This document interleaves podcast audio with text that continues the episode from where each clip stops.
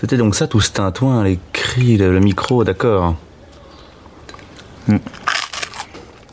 À mon avis, vous allez vite vous enlacer. Je ne lui prédis pas un grand avenir. Salut tout le monde, je m'appelle Robin et je suis très heureux de vous accueillir au micro pour ce douzième épisode du balado Une invention sans avenir, le podcast très politique qui réalise chaque mois l'union de la gauche pour parler de cinéma, de séries télé et bien plus encore. Et c'est plus facile l'union de la gauche autour du cinéma qu'autour de Jean-Luc Mélenchon, croyez-moi. C'est plus facile à, à, pas beaucoup aussi. Oui, on est, on est moins nombreux, effectivement.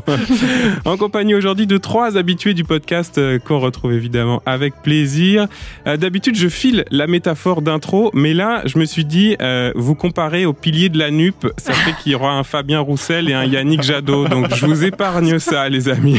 Je prends Poutou, vous vous démerdez après. Dur. mais, mais il est pas là, Poutou, il est pas dans l'union. Il est dans la gauche, dans mon cœur. Alors, lui, il est de gauche, la preuve. Il a les cheveux longs, il aime les festivals de musique et il connaît par cœur les films de Jacques Demy, le co-créateur avec moi de ce podcast. C'est Raph. Salut Raph. Salut Robin, ça va bien? Ben oui, ça va et toi? Bah ouais, bah je, suis, je suis pas à Cannes, alors du coup j'ai le seum, mais euh, c'est pas grave, on va, on va faire l'émission du seum, ça va être marrant. C'est ça, on va partager notre somme de pas être à Cannes. C'est bon. Avec nous également une chroniqueuse qui est aussi de gauche, la preuve, elle aime Matrix, les jours de grève et les poulpes. Votre philosophe préféré, Alice, est avec nous. Salut Alice. Salut tout le monde.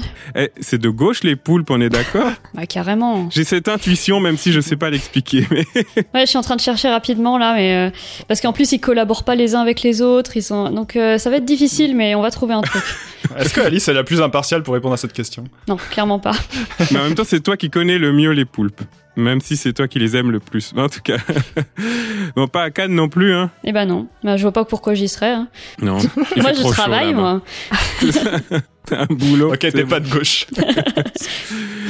Et enfin, elle est avec nous euh, à nouveau. Euh, elle aussi, elle est de gauche. La preuve, elle aime les chats. Elle déteste Clint Eastwood et elle dit que les films sont politiques, alors qu'on sait bien que non, les films c'est des œuvres d'art. de la chaîne YouTube Cinéma et Politique, Clémentine est avec nous. Salut Clémentine. Salut. Comment tu vas Clémentine? Ben ça va bien et vous? Ben oui, ça va. Ouais. T'as T'as encore publié euh, une vidéo qui a fait réagir euh, récemment. Raconte-nous. euh, Celle sur la passion du Christ Ouais, ouais. Je pense qu'on s'est pas Ah. parlé depuis. Je sais plus. Oui. Bah après j'ai j'ai mis maintenant un filtre qui bloque les insultes et donc du coup j'ai pas trop pu voir les méchants commentaires mais j'ai eu quelques trucs.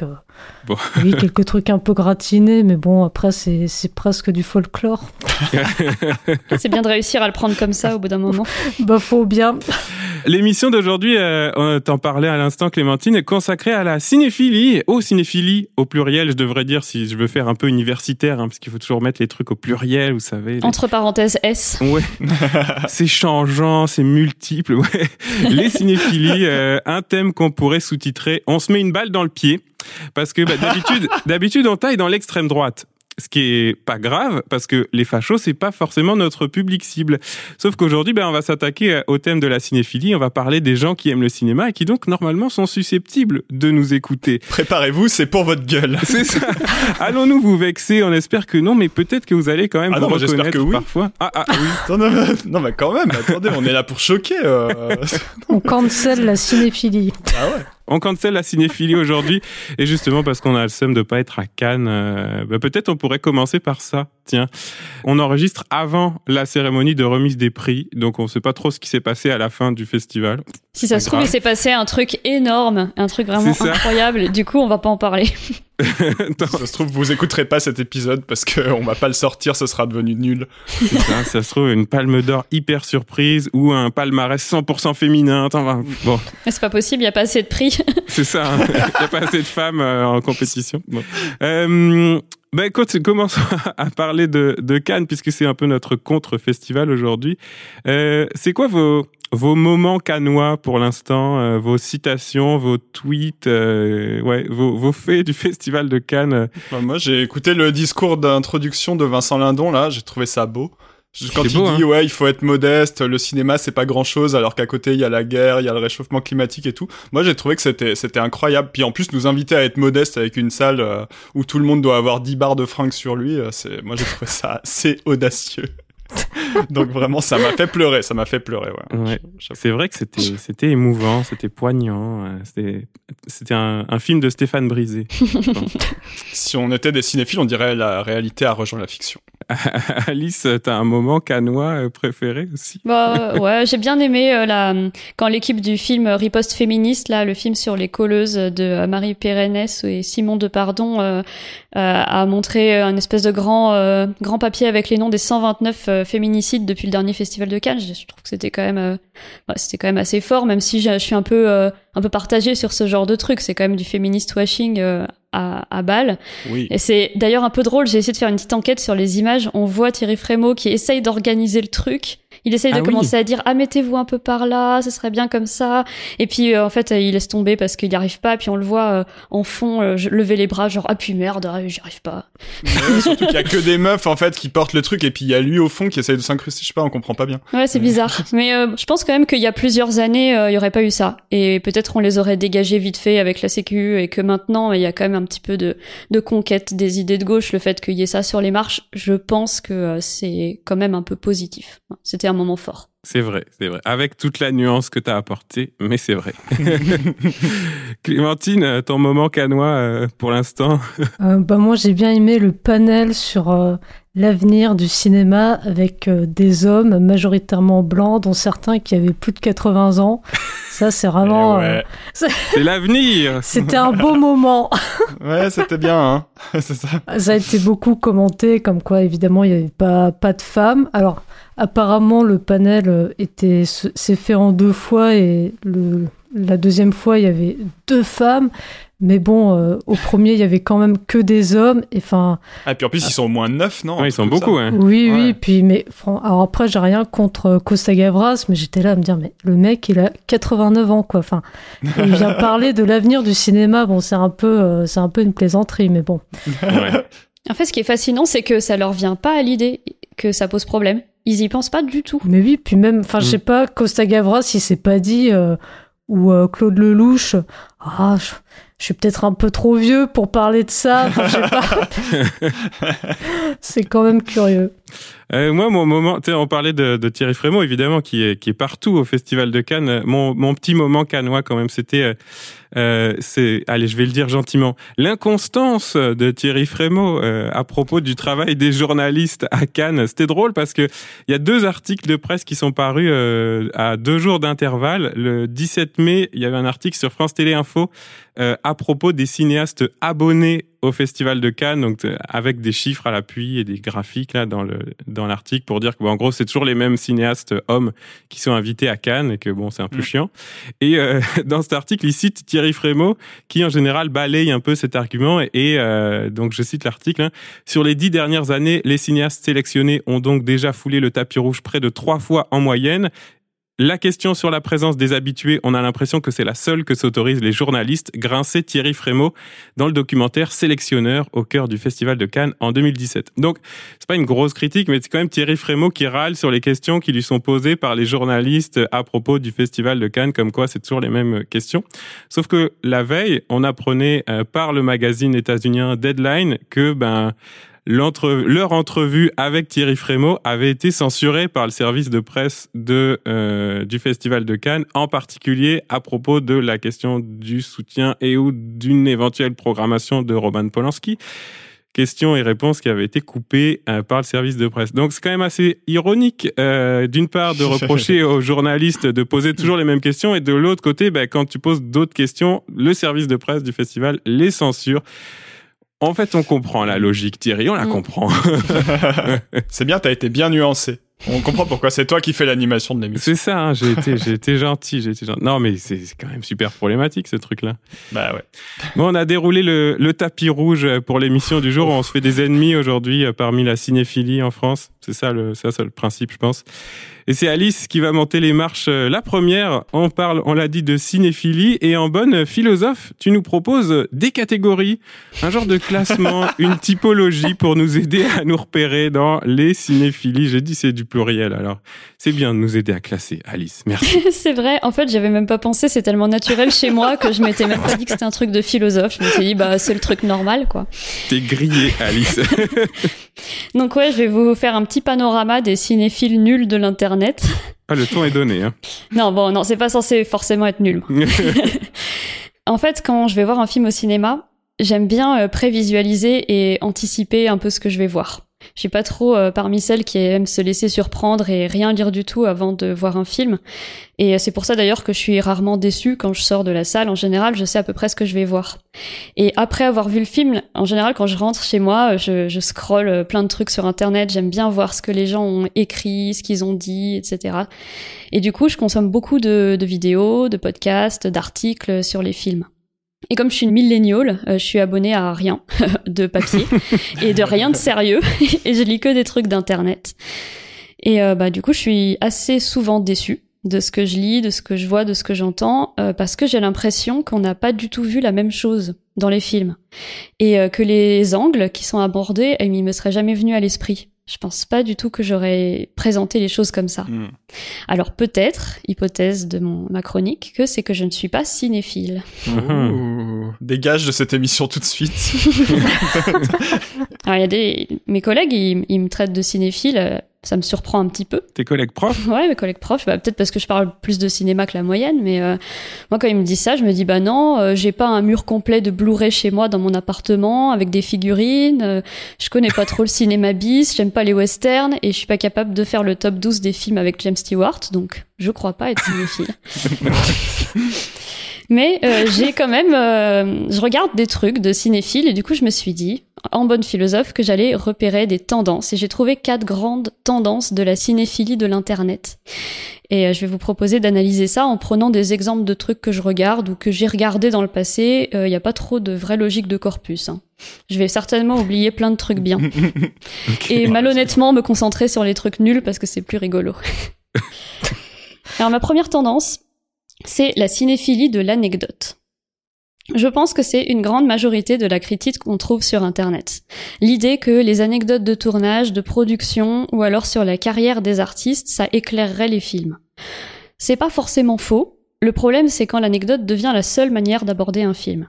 Alors au début, euh, on apprend des trucs, on est content, et puis après, ça devient un peu répétitif.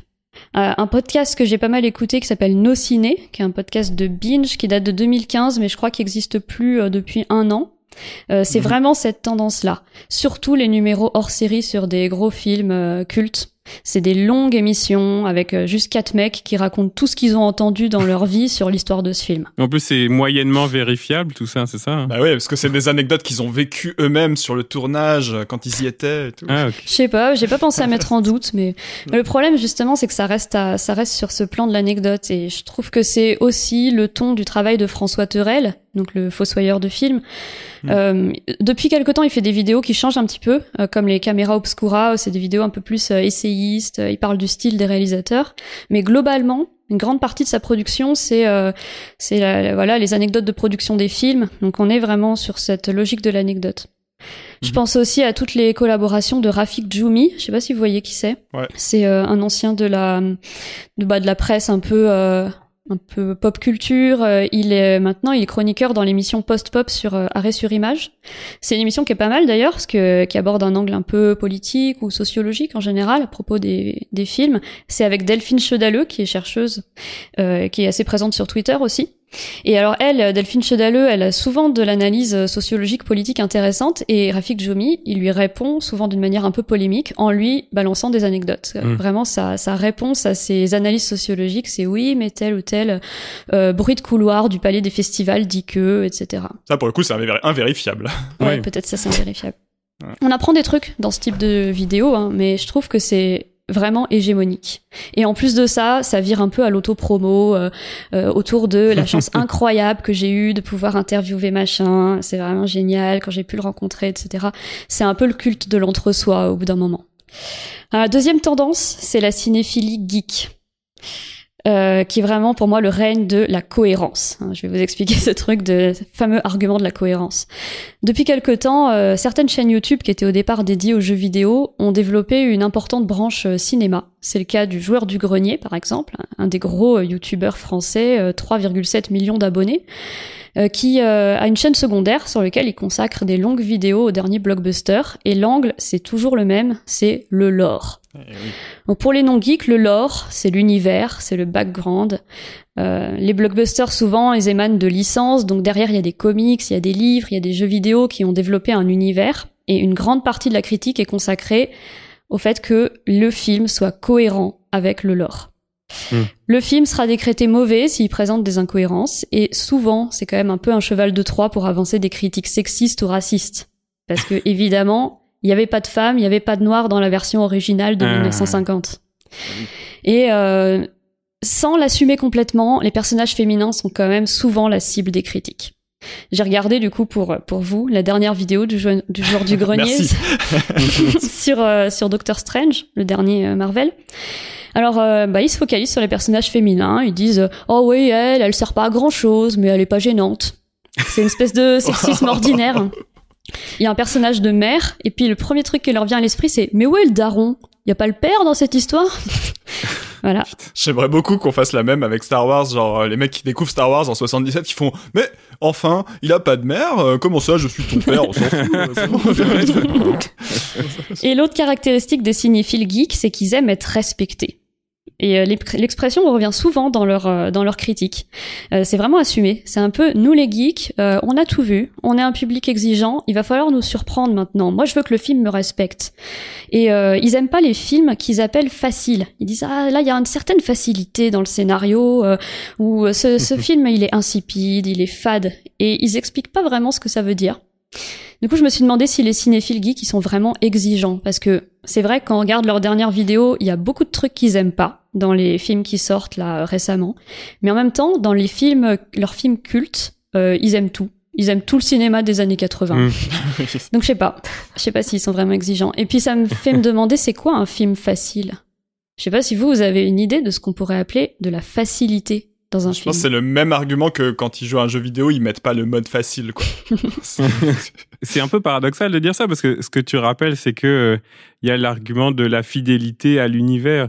Mais c'est étonnant de dire euh, il faudrait que le film il soit totalement fidèle à l'univers de base et en même temps il faut pas qu'il soit facile. Mais en même temps on pourrait se dire la facilité justement c'est de coller à fond à l'univers et de rien inventer de nouveau fait c'est quand même super paradoxal ça de clair. d'avoir ces deux types de critiques qui sont centrales dans cette euh, dans la cinéphilie geek. Ouais, c'est clair, c'est complètement contradictoire. Donc je sais pas, peut-être un, un truc euh, qui serait un peu où on se prend la tête, genre à la Nolan, ça ce serait peut-être moins facile. Ah peut-être. Ils veulent de l'originalité mais sans femme. c'est un peu trop facile quand il y a des femmes. Est-ce que c'est pas des films euh, sur lesquels ils peuvent développer des théories, ce genre de choses? Hmm, Un peu euh, comme les films de Lynch où il faut trouver euh, comment décoder le film, enfin peut-être ce genre de choses, je sais pas. Ouais, c'est pas bête. bon, troisième type de cinéphilie, la cinéphilie technique. Alors, euh, c'est, ça se caractérise par un vocabulaire un peu plus jargonneux, euh, un niveau d'exigence qui porte plus vraiment sur le scénario et le lore, mais plutôt sur les images et les effets visuels. Un des principaux représentants de cette tendance, c'est Durandal, euh, quand même un gros euh, youtubeur Eh oui. euh, qui est présent sur la plateforme depuis 2012. Le ton est assez différent de la cinéphilie geek. Le vocabulaire, il est volontairement spécialisé. Ça parle de longue focale, de marque de micro, euh, de réglage. euh, c'est très technique. Alors, j'y connais pas grand chose, mais j'ai clairement l'impression qu'il y a pas mal de bullshit.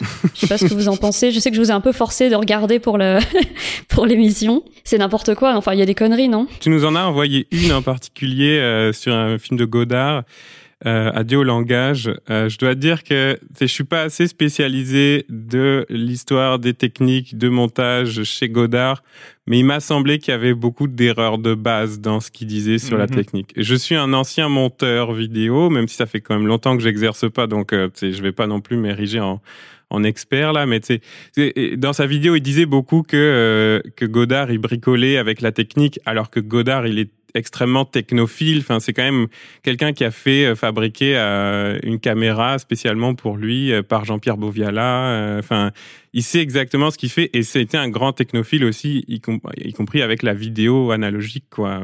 Donc, ouais, je, je sais, je vais, je vais pas me prétendre expert de euh, des technologies employées par euh, Godard, mais il m'a semblé qu'il y avait pas mal d'erreurs de base, ouais. Ouais, cette vidéo sur Radio Langage, c'est vraiment une masterclass. Hein. Pour moi, c'est un bijou de YouTube. c'est ça qui est génial en plus parce qu'il arrive à être suffisamment technique pour que même toi qui es ancien monteur, tu te dises ah je suis pas très sûr de moi et tout. Ouais, c'est ça. Ouais, parce qu'il a une espèce de ton un peu surplombant et normatif tout le temps, comme s'il regardait l'intégralité de la production cinématographique d'au-dessus et qui distribuait les bons points. Il arrête pas de dire ça c'est bien fait, ça c'est pas bien fait. Et d'ailleurs, il a un format qui s'appelle Pourquoi j'ai raison, vous avez tort, Bon, ce qui prouve qu'il a du second degré sur son approche. C'est un peu un personnage. Il joue le, mec prétentieux, mais il n'empêche que du coup, il ne présente rien d'autre qu'un mec prétentieux qui distribue les bons points. Je pense que ça produit pas un effet différent euh, que ce soit au second degré. Et franchement, celle sur Godard, faut vraiment la regarder. Euh, il dit que c'est un gros nul, euh, qui maîtrise pas son outil il dit mais il y a des études, hein, il y a des gens ils ont fait des études, euh, ils, bossent 20 ans sur la 3D et lui il a pris n'importe quoi et puis il pense qu'il peut faire de la 3D. et le, mieux c'est quand il dit je, trouve que chez Godard il n'y a pas une audace particulière. Franchement tout le monde peut faire ça. ça rejoint un peu l'argument du film facile. J'aurais pu le faire. Ah oui c'est hmm, vrai. C'est vrai.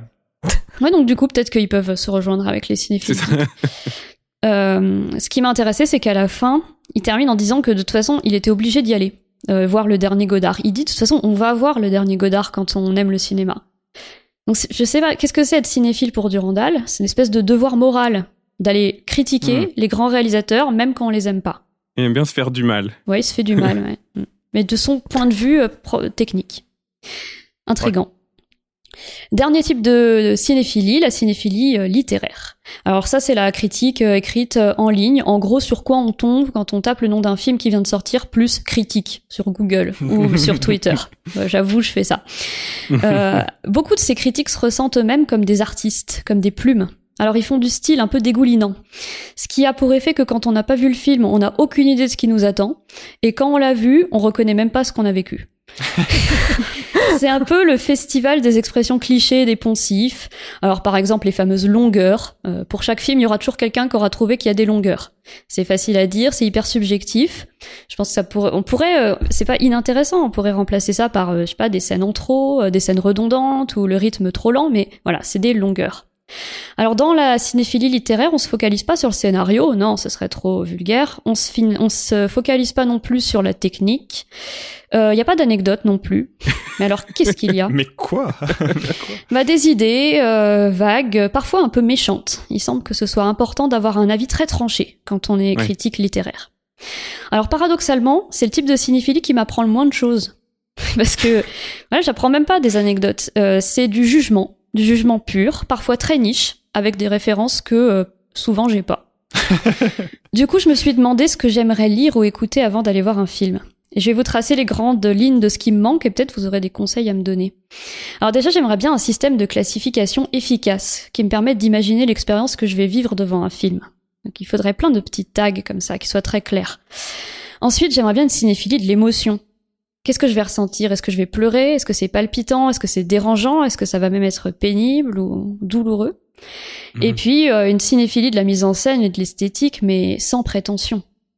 Euh, est-ce que le rythme est lent? Est-ce que c'est survolté? Est-ce qu'il y a une recherche de la symétrie et des plans hyper méticuleux Ou alors est-ce qu'il y a des caméras portées? Est-ce qu'il y a une recherche de l'immersion?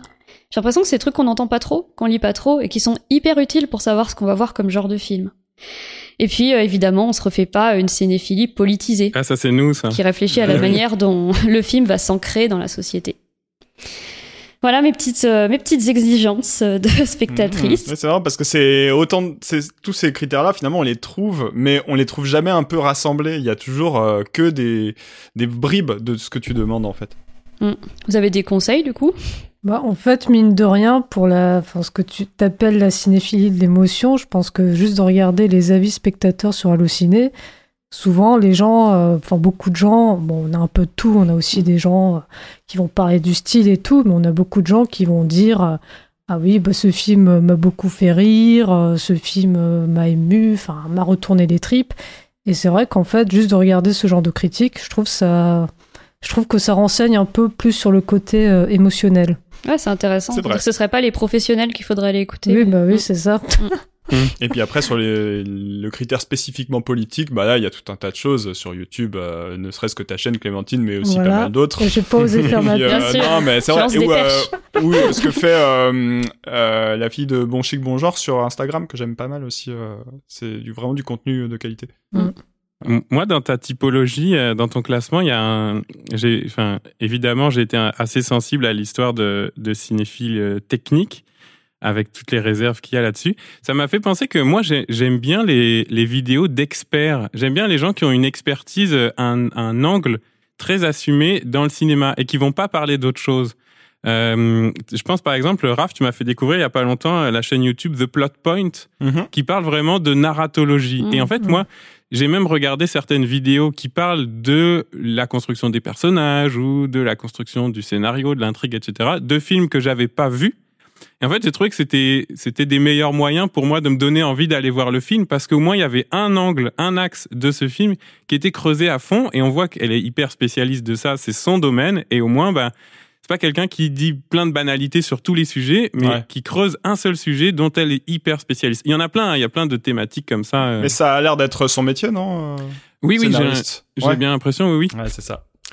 Enfin, bah, en tout cas, merci beaucoup Alice pour cette typologie et euh, je m'occupe de la transition parce que il paraît que justement tu as parlé de, de critique euh, littéraire et il paraît qu'on a un littéraire dans l'équipe. Il paraît. Quelqu'un qui a fait des études de lettres, c'est euh, Robin, et il va donc nous parler un petit peu plus en détail de cette question de comment on s'exprime quand on fait de la critique cinéphile. Et oui, exactement. Euh, moi, c'est un peu fake. Hein. Je suis prof de français qui n'a jamais exercé. J'ai juste le concours. Euh, mais j'ai fait les études qui vont avec, effectivement. Et euh, je trouve ça vraiment intéressant, euh, Alice, que bah, t'es nommé ta dernière catégorie, la cinéphilie littéraire. Ça m'aide euh, à comprendre un peu le pourquoi de ma propre chronique. euh, Vous allez voir. Je, je suis parti de mon, mon énervement. Il y a un tas de formules, de lieux communs, de la critique. T'en as parlé déjà.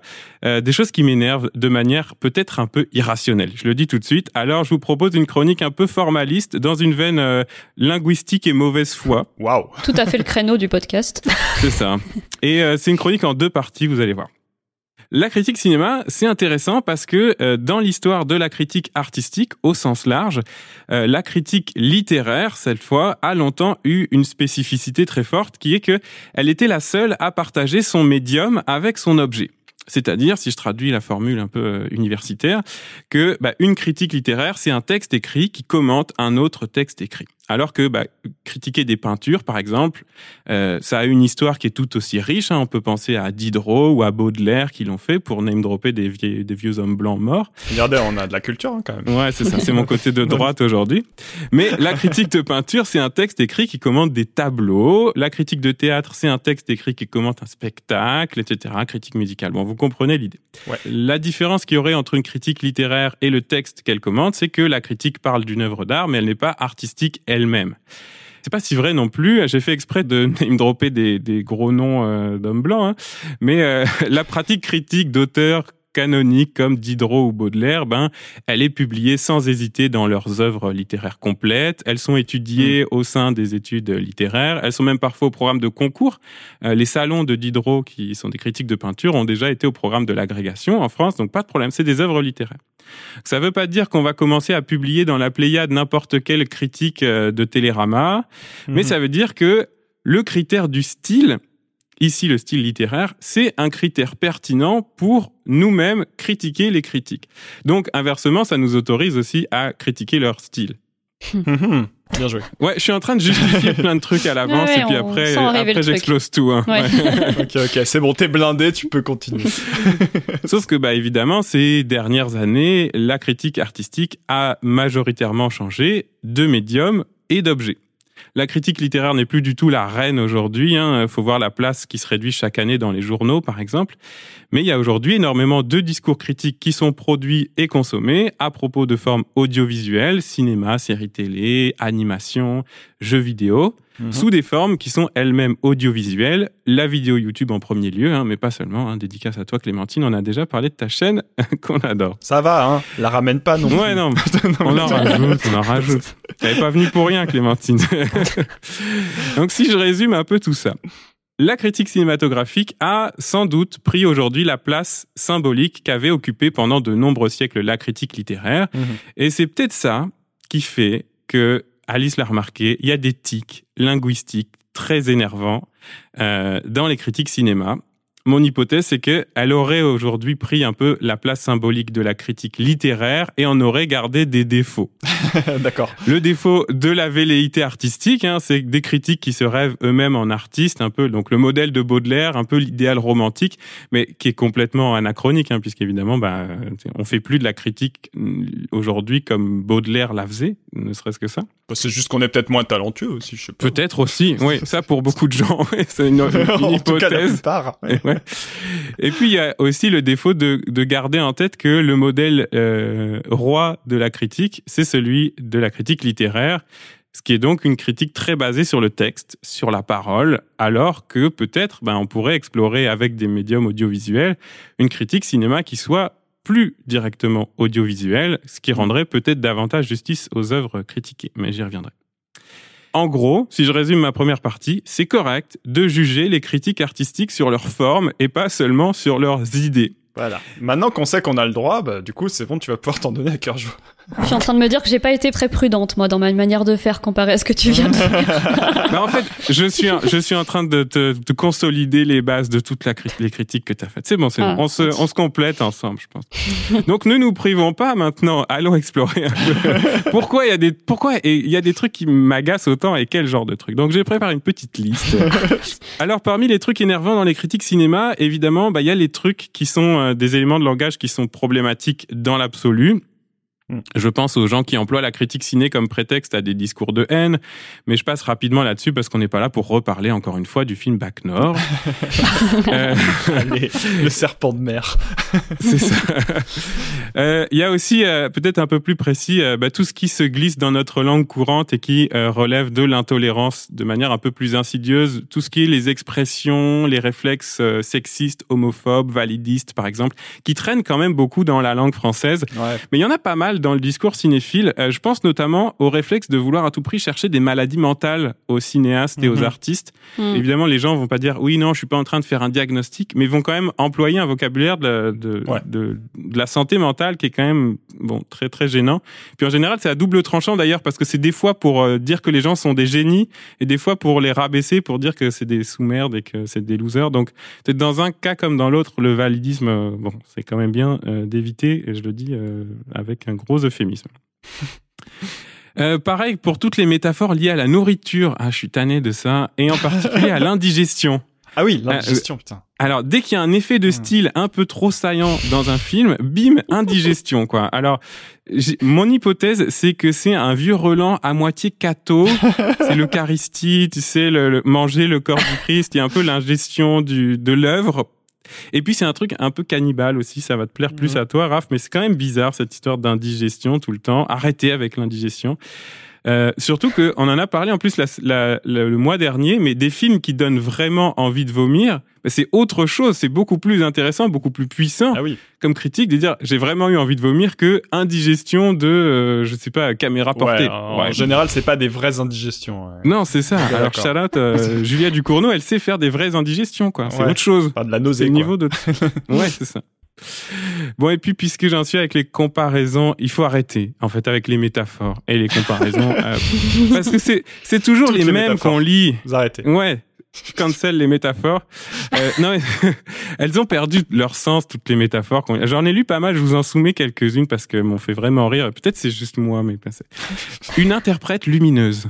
Ah. Euh, jamais trop compris ce que ça veut dire les critiques qui disent que les comédiens et les comédiennes sont lumineux ou lumineuses. Je veux dire, c'est du cinéma. Oui, si t'es pas lumineux, ça, ben. ça veut dire qu'ils avaient pas besoin d'acheter des projecteurs euh, sur tournage. c'est ça. Elle est pas phosphorescente, Ouais. Catherine Deneuve. Eh, ça- ça- Cela dit, euh, moi, quand j'entends ça, je pense vraiment au film des années 20 où tu sais tout le délire avec la, la photogénie, euh, donc l'art de mettre Oui. en lumière le visage à l'époque euh, des années 20. Et euh, il y avait tout ce truc-là de, il faut vraiment des visages où tu braques tout ce que t'as de lumière dessus pour faire une espèce d'aura un peu mystérieuse. Et ça, c'est, Ouais. c'est un truc assez ancien dans le cinéma. Ouais, dans le cinéma impressionniste français, puis. euh, C'est ça. Je pense pas qu'ils 20. mettent tout ça derrière lumineux. hein. Non, sûrement pas. Non, moi j'essaie de trouver des excuses. euh. Je suis pas sûr. Mais peut-être qu'il y a des, il y a des restes de ça, j'en sais rien. En tout cas, mais voilà, lumineux, c'est beaucoup. J'ai lu beaucoup euh, un film solaire. hein, je sais. À la limite, je veux bien un visage solaire, tu vois, justement pour cette raison-là. Puis j'ai vu visage solaire, par exemple, c'est un exemple du dictionnaire. Ok, pour euh, l'acception métaphorique de solaire. Ok, mais un film solaire, ça veut dire quoi euh, Je veux dire, le film peut pas, pas. être radieux comme un visage peut être radieux. Enfin, bon, ça, je comprends pas. Je comprends pas. Euh, cette semaine m'a- m'a beaucoup fait rire une interprète volcanique. Oh, pas mal. Euh, voilà. En fait, à ce tarif-là, on met un adjectif au hasard et puis voilà quoi. hein, C'est pas grave. hein. Je veux dire, euh, Catherine Deneuve est particulièrement irréductible dans Podane. Sa présence est compressive, orbitale, dégénérative. Je sais pas. Mais ça marche. non, ça, ça marche. Franchement, ouais, je On dirait un lycéen avec un dictionnaire de synonymes. T'as- ça des fois dans tes dans tes copies. Ouais, philo. parfois, ouais, ouais, ils veulent faire un truc un peu plus euh, stylé, alors euh, hop, C'est ça. des synonymes. Donc non, on cancel les, les adjectifs qui ont pas de sens. Désolé. Euh, on cancel aussi l'alchimie. Je suis Ah, tanné des, acteurs et des actrices qui ont une alchimie entre eux. Ou alors trouver une autre comparaison de trucs qui se mélangent. Donc, je sais pas, les cocktails, la cuisine, la pâte à sel. Pourquoi pas? Mais j'en peux plus de l'alchimie, quoi. Faut arrêter. Mais c'est parce que la chimie c'est mystérieux, alors que la pâte à sel, euh, bon. euh, Ouais, mais je... ah, écoute. Il y a des films qui sont quand même plus pâte à sel que alchimie. On va pas se mentir. Un truc qui m'agace vraiment, et là vraiment je m'énerve, c'est le l'adjectif théâtral. Tout est tout le Ah. temps théâtral. Quand- Surtout, c'est surtout péjoratif en plus dans la bouche des cinéphiles. Et à moins d'avoir été minimum une fois au théâtre dans les six derniers mois, je vous interdis d'utiliser l'adjectif théâtral. Et je suis vraiment gentil avec mon critère. Hein. Six mois, c'est quand même long. Et même là, je pense que ça élimine 80% des critiques ciné d'Allociné. Souvent, les gens disent théâtral. En fait, ils pensent aux vagues souvenirs qu'ils ont des trucs de théâtre de Molière qu'ils ont étudiés en quatrième. Oui, c'est ça, mais avec un jeu hyper à l'ancienne, ou des trucs comme ça. C'est ça. Ou alors à la manière dont le cinéma lui-même représente le théâtre. Ou alors un mix des deux, ça fait Louis de Funès dans l'avare, et ça c'est vraiment pas un bon modèle non plus. Allez au théâtre aujourd'hui, vous allez comprendre aussi. au- aussi c'est quoi l'influence du cinéma contemporain sur le théâtre contemporain? Puis arrêtons de dire théâtral pour rien, quoi. Bref. Euh, ça, va, je, je c'est cancel hein. aujourd'hui. Wow. hein. Je cancel des mots, moi. Je suis comme ça. C'est. Orwell. Mais euh, tu parles euh, des critiques professionnelles ou amateurs? Bah, mon, mon relevé, je l'ai fait cette semaine dans des critiques amateurs, mais je, je suis D'accord. avec Franchement, vous. c'est tout autant les pros hein, qui Ouais, font ouais. ça. ouais. Moi, je vais en vitesse sur la fin. On cancelle bien sûr l'adjectif tarantinesque, Mm. hein, qui permet de, de oui. dévoiler que la personne derrière le pseudo a 14 ans. Et puis, euh, on cancelle le mot galette pour parler d'un DVD. Ah, merci, merci. Parce que là, c'est l'inverse. Là, on, on sait que vous avez plus de 55 ans. Et puis, en plus, galette, ça fait penser à du vomi. Et je renvoie à ce que j'ai dit sur l'indigestion tout à Ah, l'heure. franchement, moi je le vois tout le temps dans les critiques de disques aussi, et c'est horrible. Ah, c'est ah, c'est fatigant, galette, quoi. Ouais. Ah, surtout euh, dans le métal. Ah ouais, on- il y, a- il y a un côté. euh, ouais. Ah ouais. On- pourrait faire la même, euh, même chronique avec les critiques de métal. Mm. C'est les, enfin, Bah, parce que les chroniques de métal, c'est c'est fait par des artistes aussi, quoi, vraiment. C'est vrai. Bon, il y a les spécialistes des archaïsmes. T'en as parlé un petit peu, euh, Alice, tout à l'heure. J'en ai, j'en cite deux, trois que j'aime bien. Moult rebondissements. Mm. Ok, une chr- chronique écrite au XIIe siècle, merci. Euh, je n'aime pas, j'aime pas non plus le énième, le énième film de je sais pas quoi. Mais ça, Bah, c'est quand t'as la flemme de compter ça. snob, quoi. En plus, ouais. J'ai pas regardé la fiche Wikipédia pour compter, donc je vais mettre le énième. Et puis, euh, à ce titre-là, j'aime pas Opus non plus. Mais ça, c'est un peu plus personnel. Ça Ah fait oui. snob. euh, en fait, ça fait référence à la musique savante. Mm. Donc ça fait bien. Je pense qu'on est obligé de le prononcer opus. Opus, ouais. Et le- au, au pluriel, opéra. Et là, ça, ça bug Ouais. un peu les catégories artistiques. Allez, euh, j'aime pas machin n'a pas son pareil pour. euh, j'aime pas le film le plus abouti de. Le film porté par un duo de. je sais- bref. Voilà. J'arrête là pour terminer avec mon préféré, mon pire de, de tout. Celui qui me fait enrager. Le mot métrage. Le mot Ah. métrage pour parler d'un film. Vous, vous l'avez déjà rencontré, on est d'accord ouais, bien sûr. Ah bah total, euh, dico des synonymes là, on est. on est- alors là, je vais faire la linguistique de base. hein. Bien sûr, ça s'explique historiquement. Ça vient de l'époque où les pellicules étaient littéralement mesurées en pieds ou en mètres pour connaître leur longueur et donc la durée approximative des films. euh, voilà, surtout approximative euh, à l'époque des manivelles. Mhm. Ça a donné un film de long métrage, puis long métrage tout court, par opposition court métrage, moyen métrage, etc., pour catégoriser la durée des films. Ok, je suis ok avec ça, film de long métrage mais pas métrage comme synonyme de film. Genre, le quatrième métrage de Tarantinesque. euh. Le énième métrage. le énième métrage tarantinesque. Euh, si je vais faire une analogie avec la boxe où il y a aussi des mesures. On parle des poids lourds et des poids légers, mais on va pas commencer à dire des boxeurs que c'est des poids. C'est des poids lourds ou des poids légers, pas des poids tout court. Et ben c'est pareil, les amis. Un film n'est pas un métrage. Voilà. et, et quand je lis ça dans une copie, parce que ça m'arrive évidemment d'en corriger, j'entoure en rouge mille fois et j'écris métrage n'est pas un synonyme de film. Et là, les gens. T'as t'as voilà. du temps à perdre quand tu corriges tes copies. Hein. Moi, je, je suis moins sérieux que ça. Celui-là, c'est vraiment mon, mon exemple épidermique, quoi. Et bon, je termine là-dessus. Vous comprenez que c'est un peu irrationnel tout ça, que j'en ai rajouté un peu évidemment pour rester dans le ton de cette chronique pleine de mauvaise foi. Mais je me demande quand même, en conclusion, pourquoi ça m'énerve tellement ces trucs? Pourquoi je capote quand je lis, euh, voilà, énième métrage solaire très tarantinesque, alors que c'est pas grave tout ça en fait? Et puis que, euh, ben, peu importe les vieux cons comme moi, peut-être que l'usage de métrage en tant que synonyme de Mhm. film va s'imposer dans la langue. Et je suis le premier qui va expliquer ça à des gens, euh, des trolls sur Internet pour parler par exemple d'écriture inclusive. Ah oui, c'est ça. le premier à aller dire, bah oui, mais c'est l'usage qui va s'imposer. euh, allez vous faire foutre les vieux cons. Ouais, donc c'est hyper de droite en fait tout ce que tu viens de dire là. Ouais, mais clairement. Mais voilà, il y a pas de problème avec ça, c'est sûr. Peut-être qu'il y a un côté, mon, il y a mon ethos de prof, prof de cinéma, prof de lettres. Bon, mais en même temps, le monde entier n'est pas étudiant dans mon groupe de TD, donc faut que je me calme un peu là-dessus.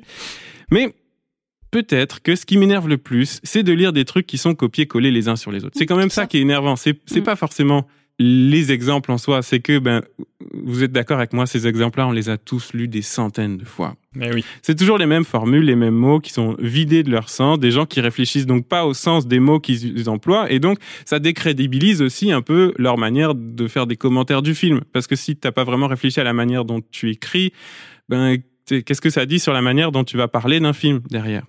Et je reviens à mon idée de tout à l'heure. Explorer une critique cinéma qui serait peut-être un peu plus audiovisuelle, donc moins centrée sur le texte. Et Peut-être un bon exemple qui est quand même mm, assez mainstream maintenant, c'est Blow Up euh, Ouais. de Arte, qui est sur YouTube aussi. Je pense que ça, ça se regarde, Oui, ça se regarde, ouais. vraiment facilement. Eh ben c'est ça. C'est une forme de critique qui est moins centrée sur le texte et plus sur l'expérimentation audiovisuelle. Ça évite les lieux communs pas intéressants parce que ça enlève beaucoup la parole, au fond, le texte, le littéraire.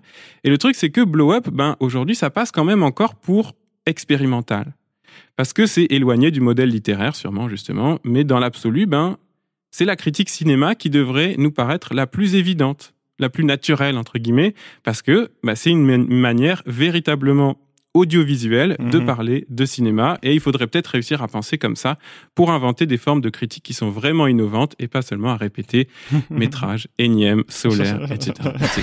Et Waouh. je dis ça, et nous, on fait un podcast, Ouais, donc je suis non, pas sûr non plus d'avoir des leçons à donner à qui. Alors, donnez-nous euh, vos leçons, euh, dites-nous les tics insupportables que nous on utilise, comme ça, ça fera un partout. Mais en tout cas, ouais, merci. Putain, je vais avoir trop peur de parler des films maintenant et d'écrire des trucs parce que euh, je vais, à chaque fois, je vais me dire, putain, Robin, il va détester euh, tel, tel mot. Mais et je suis sûr que j'en utilise plein aussi, c'est sûr. Est-ce qu'il y en a euh, auxquels j'aurais pas pensé ou il y en a qui vous énervent en particulier euh Ouais, moi, il y a au cordeau.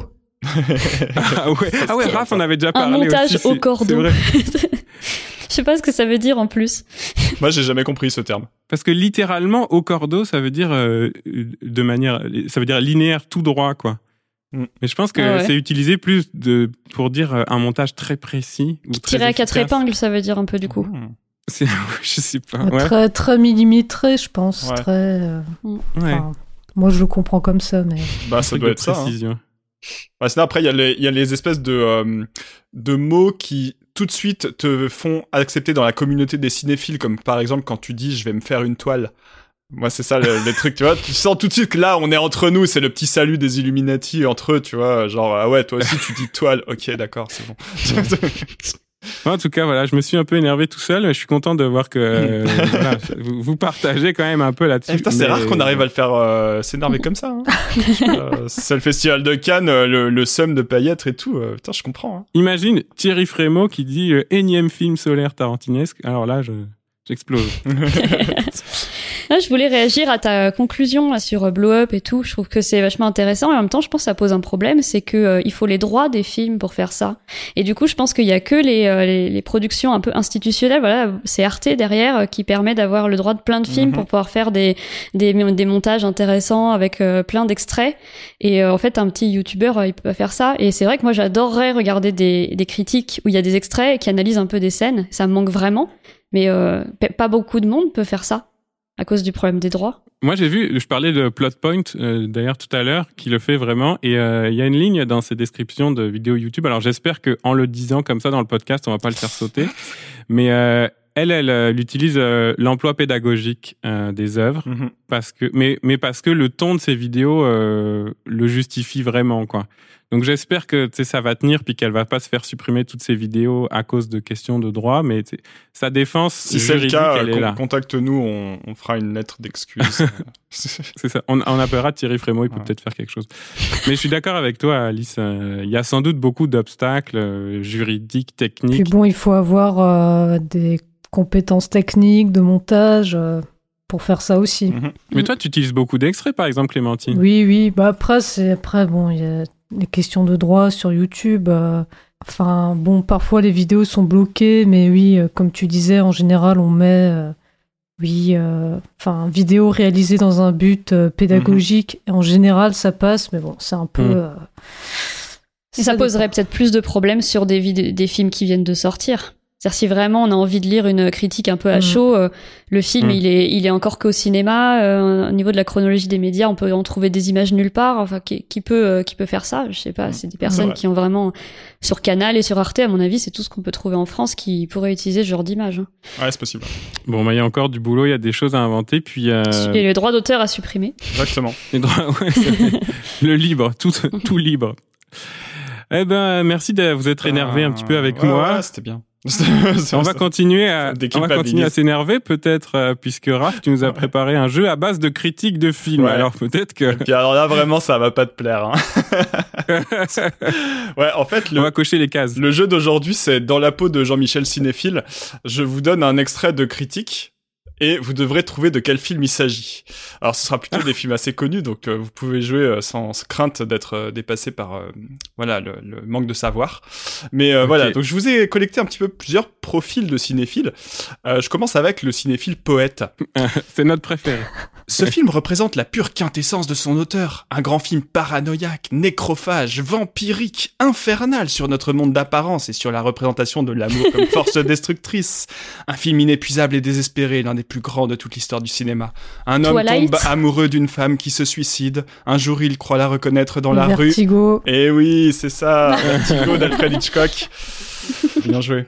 Donc euh, voilà, euh, nécrophage, vampirique, tout ça, il y en a, il y en a. Nécrophage hein. a, a quand même pas grand chose à voir. Peut-être. Nécrophile, ok, mais nécrophage. euh, C'est pas mal. C'est l'indigestion. hein, Un point pour Clémentine. Ensuite, on a le gothique torturé. Je vous lis la critique. Mal, tu me hantes. Partout, je vois ton visage, ton corps, tes gestes délicats qui énervent ma tête constamment, telle une migraine incessante, qui ne fait pas agonir mes neurones épuisés, mais bien mon cœur endeuillé. Tu t'immisces à la manière d'un virus, un beau virus au regard céruléen, à la figure angélique, à l'élégance inégalable.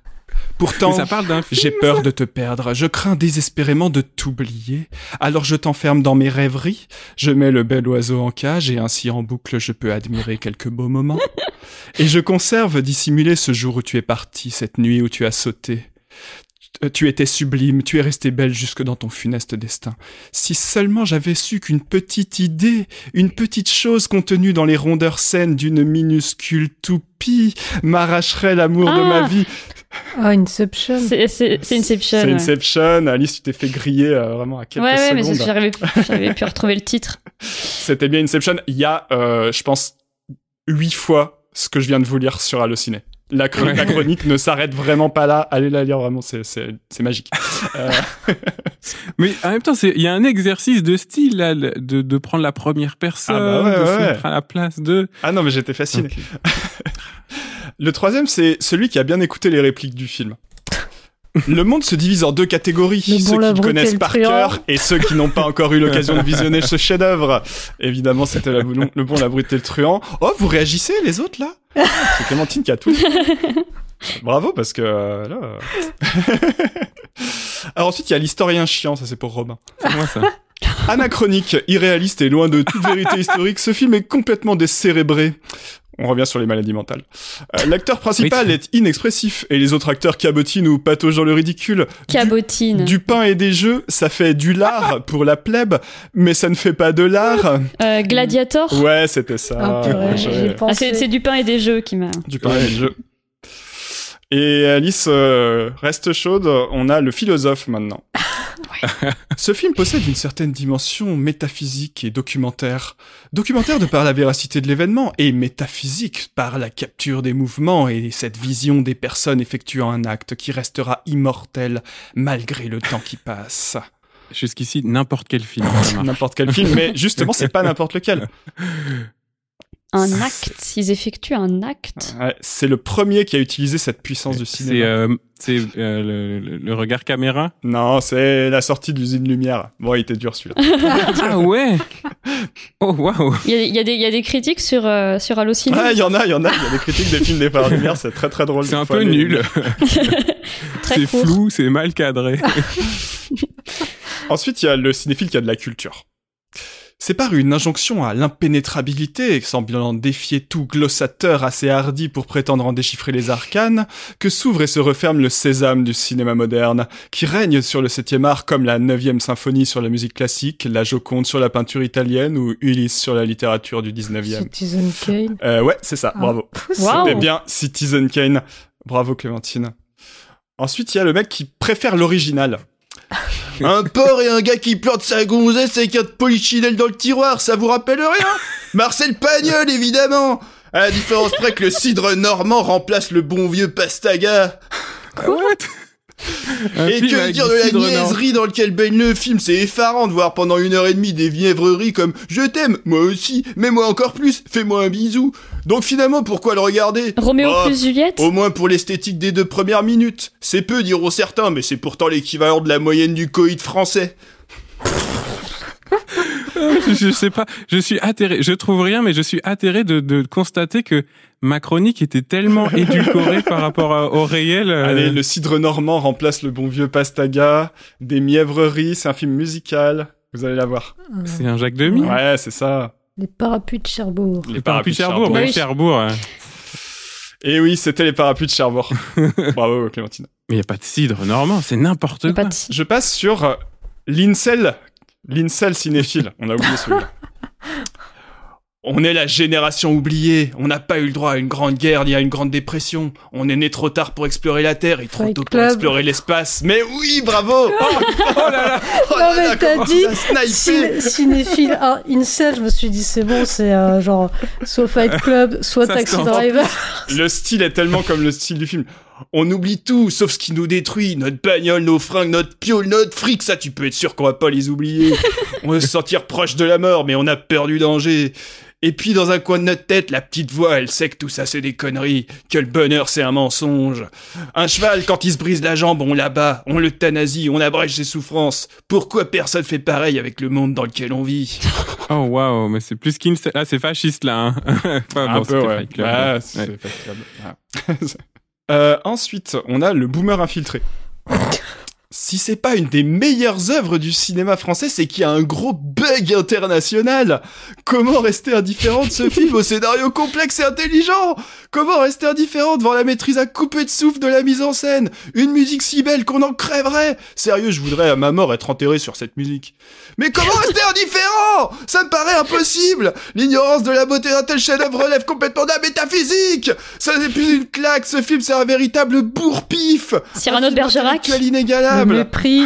Le mépris, bravo Clémentine, c'était ça. Tu roules sur la compétition. Ouais. Ouais, mais Putain, Clémentine, t'as eu les réponses en avance, t'as triché. Non, c'est juste que je suis une ancienne euh, cinéphile euh, chiante. du coup, t'as pris mal tout ce qu'on a dit depuis une heure. Non, ça va. Et je termine avec le faussement modeste. C'est très dur d'attaquer la critique d'un film pareil parce qu'on sait pertinemment qu'on ne sera pas à la hauteur de l'enjeu. On ne saurait retranscrire ne serait-ce que le centième de l'émotion procurée par le film. Car elle est chez moi d'une rare complexité en même temps qu'une extrême pureté. Elle tient autant de l'expérience sensorielle, visuelle et sonore que de la communion extrasensorielle, parapsychologique, précognitive, clairvoyante, voire même télépathique. C'est une communion d'autant plus troublante qu'elle a lieu entre l'esprit d'un homme aujourd'hui décédé, mais immortalisé Ah sur la pellicule, et celui d'un spectateur du futur. Spectateur, auditeur, propriocepteur et percipient, tout ça à la fois. T'as fait une L1, toi. Malgré l'absence quasi totale du verbe, il se pèle bien un dialogue. Le cinéaste réussissant ce que le sixième marcheur lunaire tenta en vain au mois de février 71, communiquer avec la Terre depuis la profondeur de l'espace pour par De avec Milan unique- C'est le pouvoir unique de la pensée. C'était bien 2001, l'Odyssée de l'espace, Ah. vous l'avez eu en même temps. Bravo. Bah, j'avoue, là, le truc mystique, euh, ça. ah, quand ça tu commences bien. à inventer des mots qui sonnent un petit peu euh, mind blow comme ça, là, ouais, c'est- c'est- Ah ouais. C'est- Proprioception, là, j'ai pas tout compris. je crois Ok. que c'est un vrai truc en plus, mais là, c'est Bah oui, mais la- complètement autrement. C'est la perception de son propre corps, ça n'a rien à voir oui, avec. son, co- son corps dans l'espace, mais il y a Mm. peut-être un jeu de mots, je sais pas. j'aime bien Ah, parce ouais. que le mec commence vraiment sa critique par euh, attention, je vais pas être à la hauteur et après il sort des trucs genre vraiment il est sous MDMA en continu. ça. Donc, euh, Je vais pas être à la hauteur, mais je me prends pas pour de la merde ouais, quand voilà, même. c'est ça, c'est important. Préparez-vous. Donc voilà, si vous êtes reconnu dans un de ces profils, évidemment, envoyez-nous des petits tweets haineux sur sansavenir-pod sur Twitter. Nous saurons euh, leur donner toute la la- l'amour que vous méritez, évidemment, puisque euh, puisque voilà, c'était on est on a tous été un peu ça. Tu le disais, Clémentine. hein. C'est- Ouais, c'est ça. Aussi comme Clémentine, vous êtes des repentis de telle ou telle catégorie. euh, allez-y, publiez vos critiques euh, de- d'adolescence. par Oh oui, ressortez vos critiques de quand vous aviez 13 ans, là. Ah ouais, ouais, allez-y. Et on était très dans la catégorisation. Hein. Merci Raph, t'as rajouté un peu un niveau de compréhension. Euh, on a fait des, des listes et des catégories euh, de- jusqu'à Ah, présent. je me disais que les exemples, c'était bien aussi. Ouais, ouais, c'est bien, c'est très bien. Ça nous aide à comprendre. On va continuer euh, peut-être plus dans une veine euh, personnelle avec les, les deux dernières chroniques euh, de l'émission, puisque évidemment, on le dit beaucoup, on se moque des gens, mais on est nous-mêmes des cinéphiles. On l'a été si on parle des cinéphiles de- du genre qu'on critique, mais il reste Oui. qu'on est des gens qui aiment le cinéma et que donc on est les premiers à pouvoir se prendre nos critiques dans la tronche. Et donc, euh, ben Clémentine, t'avais envie de parler un peu justement de, de toi, de ton propre parcours cinéphile. Tu nous as un peu teasé sur la question. Toi qui, euh, alors c'est drôle, il y a quelques semaines, était l'objet d'un article dans Les Échos qui parlait de toi euh, comme pas vraiment critique ni journaliste. Je sais pas ce que ça fait de toi. T'es dans une zone grise de la cinéphilie. Mais euh, bah, je te laisse la parole. Raconte-nous un peu de ton propre parcours et ton ton rejet de la cinéphilie un peu. Oui, bah alors pour une fois, je vais un peu raconter ma vie. Ça m'arrive pas souvent, mais euh, pour une fois, voilà, je On a un sors un, peu de ma exclu. voilà, exclu. Et euh, donc oui, je vais vous faire un peu le récit de ma cinéphilie, mais euh, comme tout récit basé sur la mémoire, bon, je ferai mes interprétations, réinterprétations, il y aura des trous, des omissions Hmm. volontaires et involontaires. Et euh, bon, j'ai choisi de raconter ça de manière plus ou moins linéaire, mais en réalité, voilà, la, la narration chronologique n'était pas forcément la plus adaptée pour retracer comme ça les cheminements de pensée, mais bon, j'avais pas trop le choix. Donc j'ai fait comme ça pour pas que ce soit trop bordélique. Alors quand on raconte euh, sa cinéphilie, on débute généralement par là où tout a commencé, bien souvent par le film originel.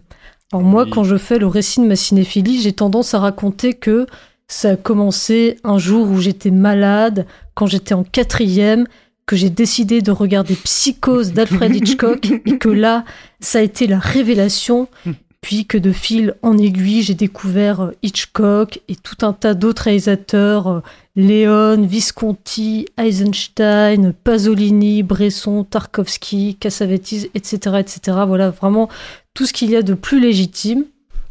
Alors vous, est-ce que vous, vous avez aussi comme ça un film originel quand vous racontez votre cinéphilie ou bien vous, vous êtes dans un truc plus diffus euh, Ouais, moi je pense que j'ai un film originel, même si, oui, évidemment, il y a un truc un peu diffus parce que euh, je, je dis souvent que j'ai pas été élevé dans le cinéma, mes parents n'étaient pas particulièrement cinéphiles non plus, mais ouais, mon, mon film originel, c'est euh, Mon oncle d'Amérique d'Alain René que j'ai vu euh, quand j'étais en BTS montage au Festival d'Angers. C'était une rétrospective euh, sur Alain René. Déjà, j'ai comme découvert Alain René, mais ce film en particulier qui est vraiment incroyable. Puis c'est un peu le moment où j'étais en train de faire mes études pour devenir monteur et où finalement, en voyant ce film, je me suis dit peut-être que ce que j'ai plus envie, c'est d'étudier le cinéma et pas de faire du cinéma parce que je sais pas, c'est comme trop vertigineux ce que je viens de voir et donc ça a un peu changé un truc dans ma cinéphilie. Ouais.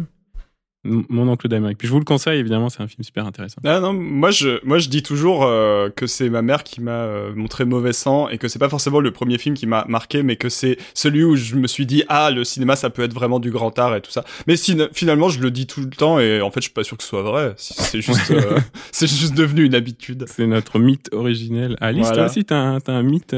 Ouais, je, sais pas, j'allais beaucoup au cinéma, mais d'arrêt d'essai euh, avec ma mère quand j'étais petite, donc j'ai vu plein de films euh, vraiment complètement inconnus et euh, ça a commencé à développer. Mais, mais par contre, la cinéphilie plus classique, des grands films cultes, ça a commencé beaucoup plus tard. J'avais un, un, pote qui était en option cinéma au lycée, qui venait chez moi avec des, des DVD, et je me souviens quand il m'a montré The Thing et que je me suis dit ah ouais, il y, a des trucs ah, vraiment, hein. vraiment super mmh. différents de ce que de ce que je regarde jusqu'à maintenant. Justement, comme tu disais, Robin, en fait, finalement, le film originel, c'est un peu peut-être le mythe originel, parce que euh, mm. avec le recul et en écrivant cette chronique, je me suis dit, ah mais c'est étrange de faire commencer euh, à ce moment-là ma cinéphilie, parce que en fait, avant de découvrir Psychose, j'aimais déjà le cinéma au point de vouloir en faire mon métier. Voilà, je disais que je voulais être actrice et réalisatrice. D'ailleurs, euh, bon, quand j'étais petite, je faisais des, des films avec mes Playmobil. Et euh, oh. des acteurs euh, dociles mais pas très expressifs. Ils sont pas très lumineux. voilà. Et euh, j'aimais déjà Spielberg et, et, aussi les films d'Alfred Hitchcock, notamment L'ombre d'un doute, qui était un film que je considérais quand j'étais petite comme un de mes films préférés. Alors je me suis mm. dit, mais pourquoi du coup j'ai tendance à raconter que ma cinéphilie commence avec Psychose? Et en fait, Euh, c'est parce que c'est à ce moment-là que j'ai commencé à prendre le pli de la cinéphilie légitime, c'est-à-dire de la hmm. cinéphilie savante, et avoir un usage et une pratique euh, spécifique du cinéma, c'est-à-dire euh, à m'intéresser aux auteurs, à chercher leurs pattes dans les films, à avoir un intérêt privilégié pour le cinéma moderniste, à écrire sur le cinéma. J'avais des, des skyblogs sur le cinéma où j'ai dû écrire que les films étaient solaires avec des acteurs lumineux. Mais il faut en passer par là, c'est correct. et oui, et oui, c'est, peut-être un passage obligé. l'essentiel, c'est d'en sortir, j'ai envie de dire. voilà, enfin, je, je, lisais beaucoup sur le cinéma. Bon, ça, je continue de lire beaucoup euh, sur le cinéma.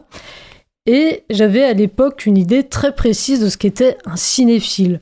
Pour résumer, un cinéphile, pour moi, c'était quelqu'un qui s'intéressait à Ingmar Bergman et pas à James Cameron. Et euh, le vrai cinéma, l'art cinématographique, c'était pas les blockbusters états-uniens. Euh, je parlais aussi de chefs-d'œuvre, de génie. Enfin bref, j'avais un rapport religieux au cinéma. Oui. Et euh, dans le même temps, j'ai fait l'option cinéma audiovisuel au lycée, qui m'a conforté dans cette vision, puisque les films qu'on étudiait en cours ou au bac, c'était les films du panthéon de la cinéphilie savante. Et à mon époque, au bac, j'avais eu L'Aurore de Murnau, Hiroshima mon amour de René et 2046 de Wong Kar Wai. Oh, que des trucs super joyeux en plus. oui. et que des gars aussi, hein, mais bon, ça. ah oui, oui. Bah. alors à l'époque, tu sais, on se posait pas trop la question. Hein. C'était pas mainstream, euh, le féminisme. Ouais, c'était quand même un peu plus libre que maintenant. Hein. On est obligé de faire attention. Oui, euh. oh, ça va. maintenant, on peut plus rien dire. Euh, euh, et, je pense aussi qu'au lycée, en fait, j'ai cultivé cette identité de cinéphile parce que c'était ma manière de briller. Euh, j'avais des complexes, j'avais pas beaucoup confiance en moi. Euh, bon, alors j'avais beaucoup de potes, d'amis, mais j'étais pas la fille avec qui on voulait sortir. Donc ma manière d'exister, c'était d'être la fille drôle. Et la manière de me distinguer, c'était d'être la cinéphile. Hmm. Et mais petit à petit, par étapes, j'ai fini par quitter, en tout cas m'éloigner de cette forme de cinéphilie. Alors déjà, rapidement, dès 2007, j'ai fini par trouver l'exercice de la critique assez vain. Euh, l'exercice de jugement, euh, dire d'un film qu'il est bon ou mauvais, un peu absurde. Hmm. Puis aussi, j'ai commencé à arrêter de me mentir et de m'en foutre de dire que j'aimais pas tel film de Fellini euh, ou de Godard ou que sais-je. Et en fait, dans le même temps, je m'étonnais que les cinéphiles louent sans arrêt les mêmes films. Euh, Citizen Kane, Nosferatu, à bout de souffle, Le Cuirassé Potemkin, enfin bon, Le Septième Saut, mm. enfin tous ces gros classiques. Et je me disais, mais, mais c'est pas possible, enfin ils se mentent à eux-mêmes, parce que bon, moi je savais que je me mentais à moi-même, donc je me disais que les autres aussi. Et aussi, enfin pour moi, voilà, on a des vies, euh, des personnalités différentes, et c'était pas possible qu'on ait tous les mêmes films dans notre panthéon. Oui, c'est pas con ouais, comme réflexion. Ouais, ça rejoint un peu ce que je disais sur l'exigence tout à l'heure. Si on est vraiment exigeant, normalement, on a des goûts tranchés, donc ça peut pas être les mêmes. Oui, puis bon, comme tu disais sur Durandal, euh, c'est- enfin, c'est pas une obligation d'aller voir euh, le dernier Godard quand on est cinéphile. Enfin bon, bref, c'est. Et en fait, finalement, j'en avais conclu que on était formaté par une histoire euh, académique du cinéma qui nous dit plus ou moins quels sont les films estimables ou pas. Et euh, ça me fait penser, j'ai trouvé une petite citation de Nanni Moretti qui m'a fait penser à ce que j'avais pu vivre à l'époque. Quand j'étais jeune, comme pratiquement tous les jeunes cinéphiles, je me forçais parfois à aimer tel ou tel film. C'est bien fini depuis longtemps. Aujourd'hui, si je vois un film qui ne me plaît pas, même si c'est celui d'un cinéaste que j'admire, je ne me mens plus sur mes goûts et je me le dis au moins à moi-même. Bien joué. Voilà, donc après, parce que en effet, on peut euh, ne pas aimer certaines choses, mais dans certains milieux, on va, on va, on va le taire, quoi. Enfin, après, il y a aussi des stratégies comme ça. Ouais. Euh, ensuite, dans mon parcours de cinéphile, j'ai découvert euh, vers 20 ans le cinéma de genre italien, donc particulièrement le cinéma d'horreur, le giallo, le western spaghetti et le poliziotesco. Et par l'intermédiaire de blogs et de sites consacrés au cinéma de genre, j'ai découvert une autre forme de cinéphilie. Et euh, il faut dire qu'Internet a permis aussi petit à petit pour moi de prendre conscience en fait de la diversité euh, des cinéphilies. Eh oui. Et j'ai compris qu'il n'existait pas une, mais des cinéphilies, c'est ce que vous disiez tout à l'heure, et donc euh, des usages et des pratiques différentes de la cinéphilie savante. J'ai aussi découvert le plaisir du gore, mais surtout j'ai Mhm. renoué avec le plaisir d'enfance que je pouvais avoir devant des films, c'est-à-dire que par exemple, devant euh, un poliziotesco, par exemple, je vais avoir un vrai plaisir presque enfantin devant euh, la scène de course-poursuite, même si elle est un peu mal faite. Ou euh, devant, devant un giallo, je vais avoir un plaisir devant la révélation. Ah, qui est l'assassin Mais est-ce que tu refais les assassinats en Playmobil après Et donc voilà, j'ai commencé à, à ne plus avoir de mépris pour le cinéma dit commercial et avoir en fait une admiration pour les personnes derrière ces films de genre parce qu'ils arrivaient avec des bouts de ficelle à faire des trucs bien, voire parfois très bien. Mm. Et euh, la découverte de ce cinéma coïncide avec le moment où j'ai fait mes études euh, en BTS métier de l'audiovisuel, option montage et post-production. Et ces études ont aussi modifié mon rapport au cinéma et m'ont fait prendre conscience de l'importance du collectif. Alors je m'explique. Euh, c'est alors oui, c'est évident en fait dans la tête d'à peu près tout le monde que le cinéma est un art collectif. Mais enfin, moi j'ai l'impression que tant qu'on n'a pas vraiment pratiqué, même de manière amateur, j'ai envie de dire, on saisit pas complètement ce que c'est. Enfin, ce que je veux dire, c'est que en faisant vraiment mes études et donc en voilà, en faisant des projets euh, avec les uns et les autres, j'avais vraiment comme ça, j'ai eu une espèce d'étonnement euh, presque existentiel et je me disais vraiment, mais, mais en fait, un réalisateur sans ses techniciens, il est rien. Enfin, vraiment, j'étais là, ah, mais Ouais. oui, euh, c'est tellement important, euh, tous les métiers, euh, toutes les compétences des uns et des autres, etc. Ah ouais, t'as raison. on, on sacralise beaucoup l'auteur, mais en fait, si on a mis une fois les pieds sur un tournage, on se rend compte que c'est rarement le cas. Oui, c'est ça. Puis, enfin, en fait, quand on regarde vraiment dans l'histoire de certains films, on se rend bien compte que, enfin, par exemple, pour reprendre Citizen Kane, voilà, il y avait euh, Greg Toland euh, à la photo, euh, Mankiewicz euh, au scénario, il y a la musique de Herman. Enfin, voilà, il y a vraiment euh, tout un tas de, de talents, j'ai envie de dire, qui, euh, qui ont fait le film, et pas seulement Orson Welles. Et pourtant, tu prends le- l'exemple vraiment le plus emblématique du génie qui Oui. touche à tout, qui Ouais. maîtrise tout, etc. Mm, Orson ouais. Welles, en général, c'est l'exemple qu'on donne pour dire ça. quoi. Hmm. Et donc voilà, enfin c'est c'est là que j'ai commencé en fait à désautoriser euh, le cinéma. Et euh, enfin, j'avais comme ça certaines lectures qui, qui avaient un peu préparé le terrain. Alors je me souviens que j'avais lu un livre sur la nouvelle vague, mais dont j'ai oublié le nom. Où voilà, les réalisateurs de la nouvelle vague faisaient un peu une espèce de bilan un peu critique aussi de certaines notions, comme la notion d'auteur.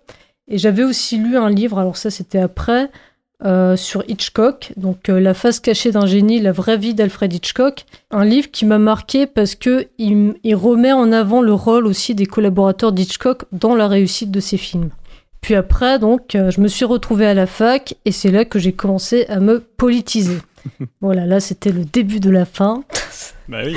Donc ma vision du cinéma a commencé à devenir plus consciemment politique. Puis euh, quelques années après, j'ai lu euh, donc un livre sur le western spaghetti d'Austin Fisher qui s'appelle euh, bon, désolé pour mon accent catastrophique, Radical Frontiers in the Spaghetti Western, Politics, Violence and Popular in Italian Cinema, qui m'a vraiment passionné parce qu'il reliait le western spaghetti, les imaginaires qu'il véhicule, à l'histoire politique, sociale, culturelle et économique de l'Italie. Et c'était un peu la révélation, même si euh, j'en avais déjà eu l'intuition avant. C'est-à-dire que quand j'ai découvert la comédie italienne, par exemple, quand j'étais ado, l'un des plaisirs que j'avais en regardant ces, ces films, c'était de voir qu'il me disait quelque chose de l'Italie des années 60 et 70. Ouais. Voilà, j'avais déjà comme ça ce- cet intérêt. Et donc, après avoir lu ce livre sur le western, je me suis dit, ah mais c'est de ça dont je veux parler, c'est de cette manière dont je veux parler du cinéma. Même si en fait, là encore, je l'avais déjà fait, oui, donc euh, dans des écrits, des vidéos, etc. Mais c'est venu confirmer cette envie. Mhm. Et euh, finalement, c'est pas un hasard que j'ai trouvé mon bonheur dans la littérature académique anglophone, parce qu'en France, ce genre d'approche n'est pas encore euh, très prisé, enfin ça reste assez minoritaire, en raison notamment du poids de la cinéphilie savante. Ouais. Euh, puis, euh, j'ai certaines lectures qui ont confirmé certaines de mes intuitions, les ont, les ont formulées et ont nourri ma réflexion. Donc, euh, je pense à des livres comme euh, De la beauté des latrines pour réhabiliter le sens au cinéma et ailleurs de Noël Birch. Qu'est-ce qu'un bon film de Laurent Julier, qui est Mhm. d'ailleurs un de mes anciens profs. Donc, bon, ça a peut-être joué. et euh, ou encore La valeur d'un film, philosophie du beau au cinéma d'Éric Dufour.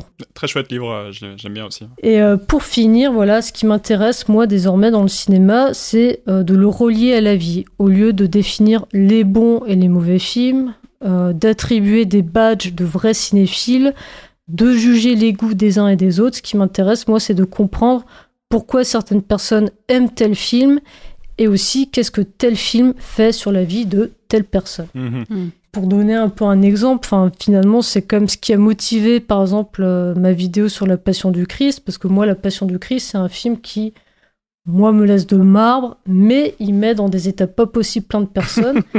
et j'ai vraiment voulu, mais sincèrement, comprendre pourquoi les gens aimaient ce film. Et j'ai voulu, j'ai comme fait ça sans, euh, sans avoir non plus une posture de mépris euh, à l'égard de, de ce public-là. Ouais, c'est intéressant. oui, c'est Parce vrai. que là, tu nous dis, au- aujourd'hui, on a parlé beaucoup de essayer de comprendre ce qui nous énerve chez les gens, et là, c'est l'inverse.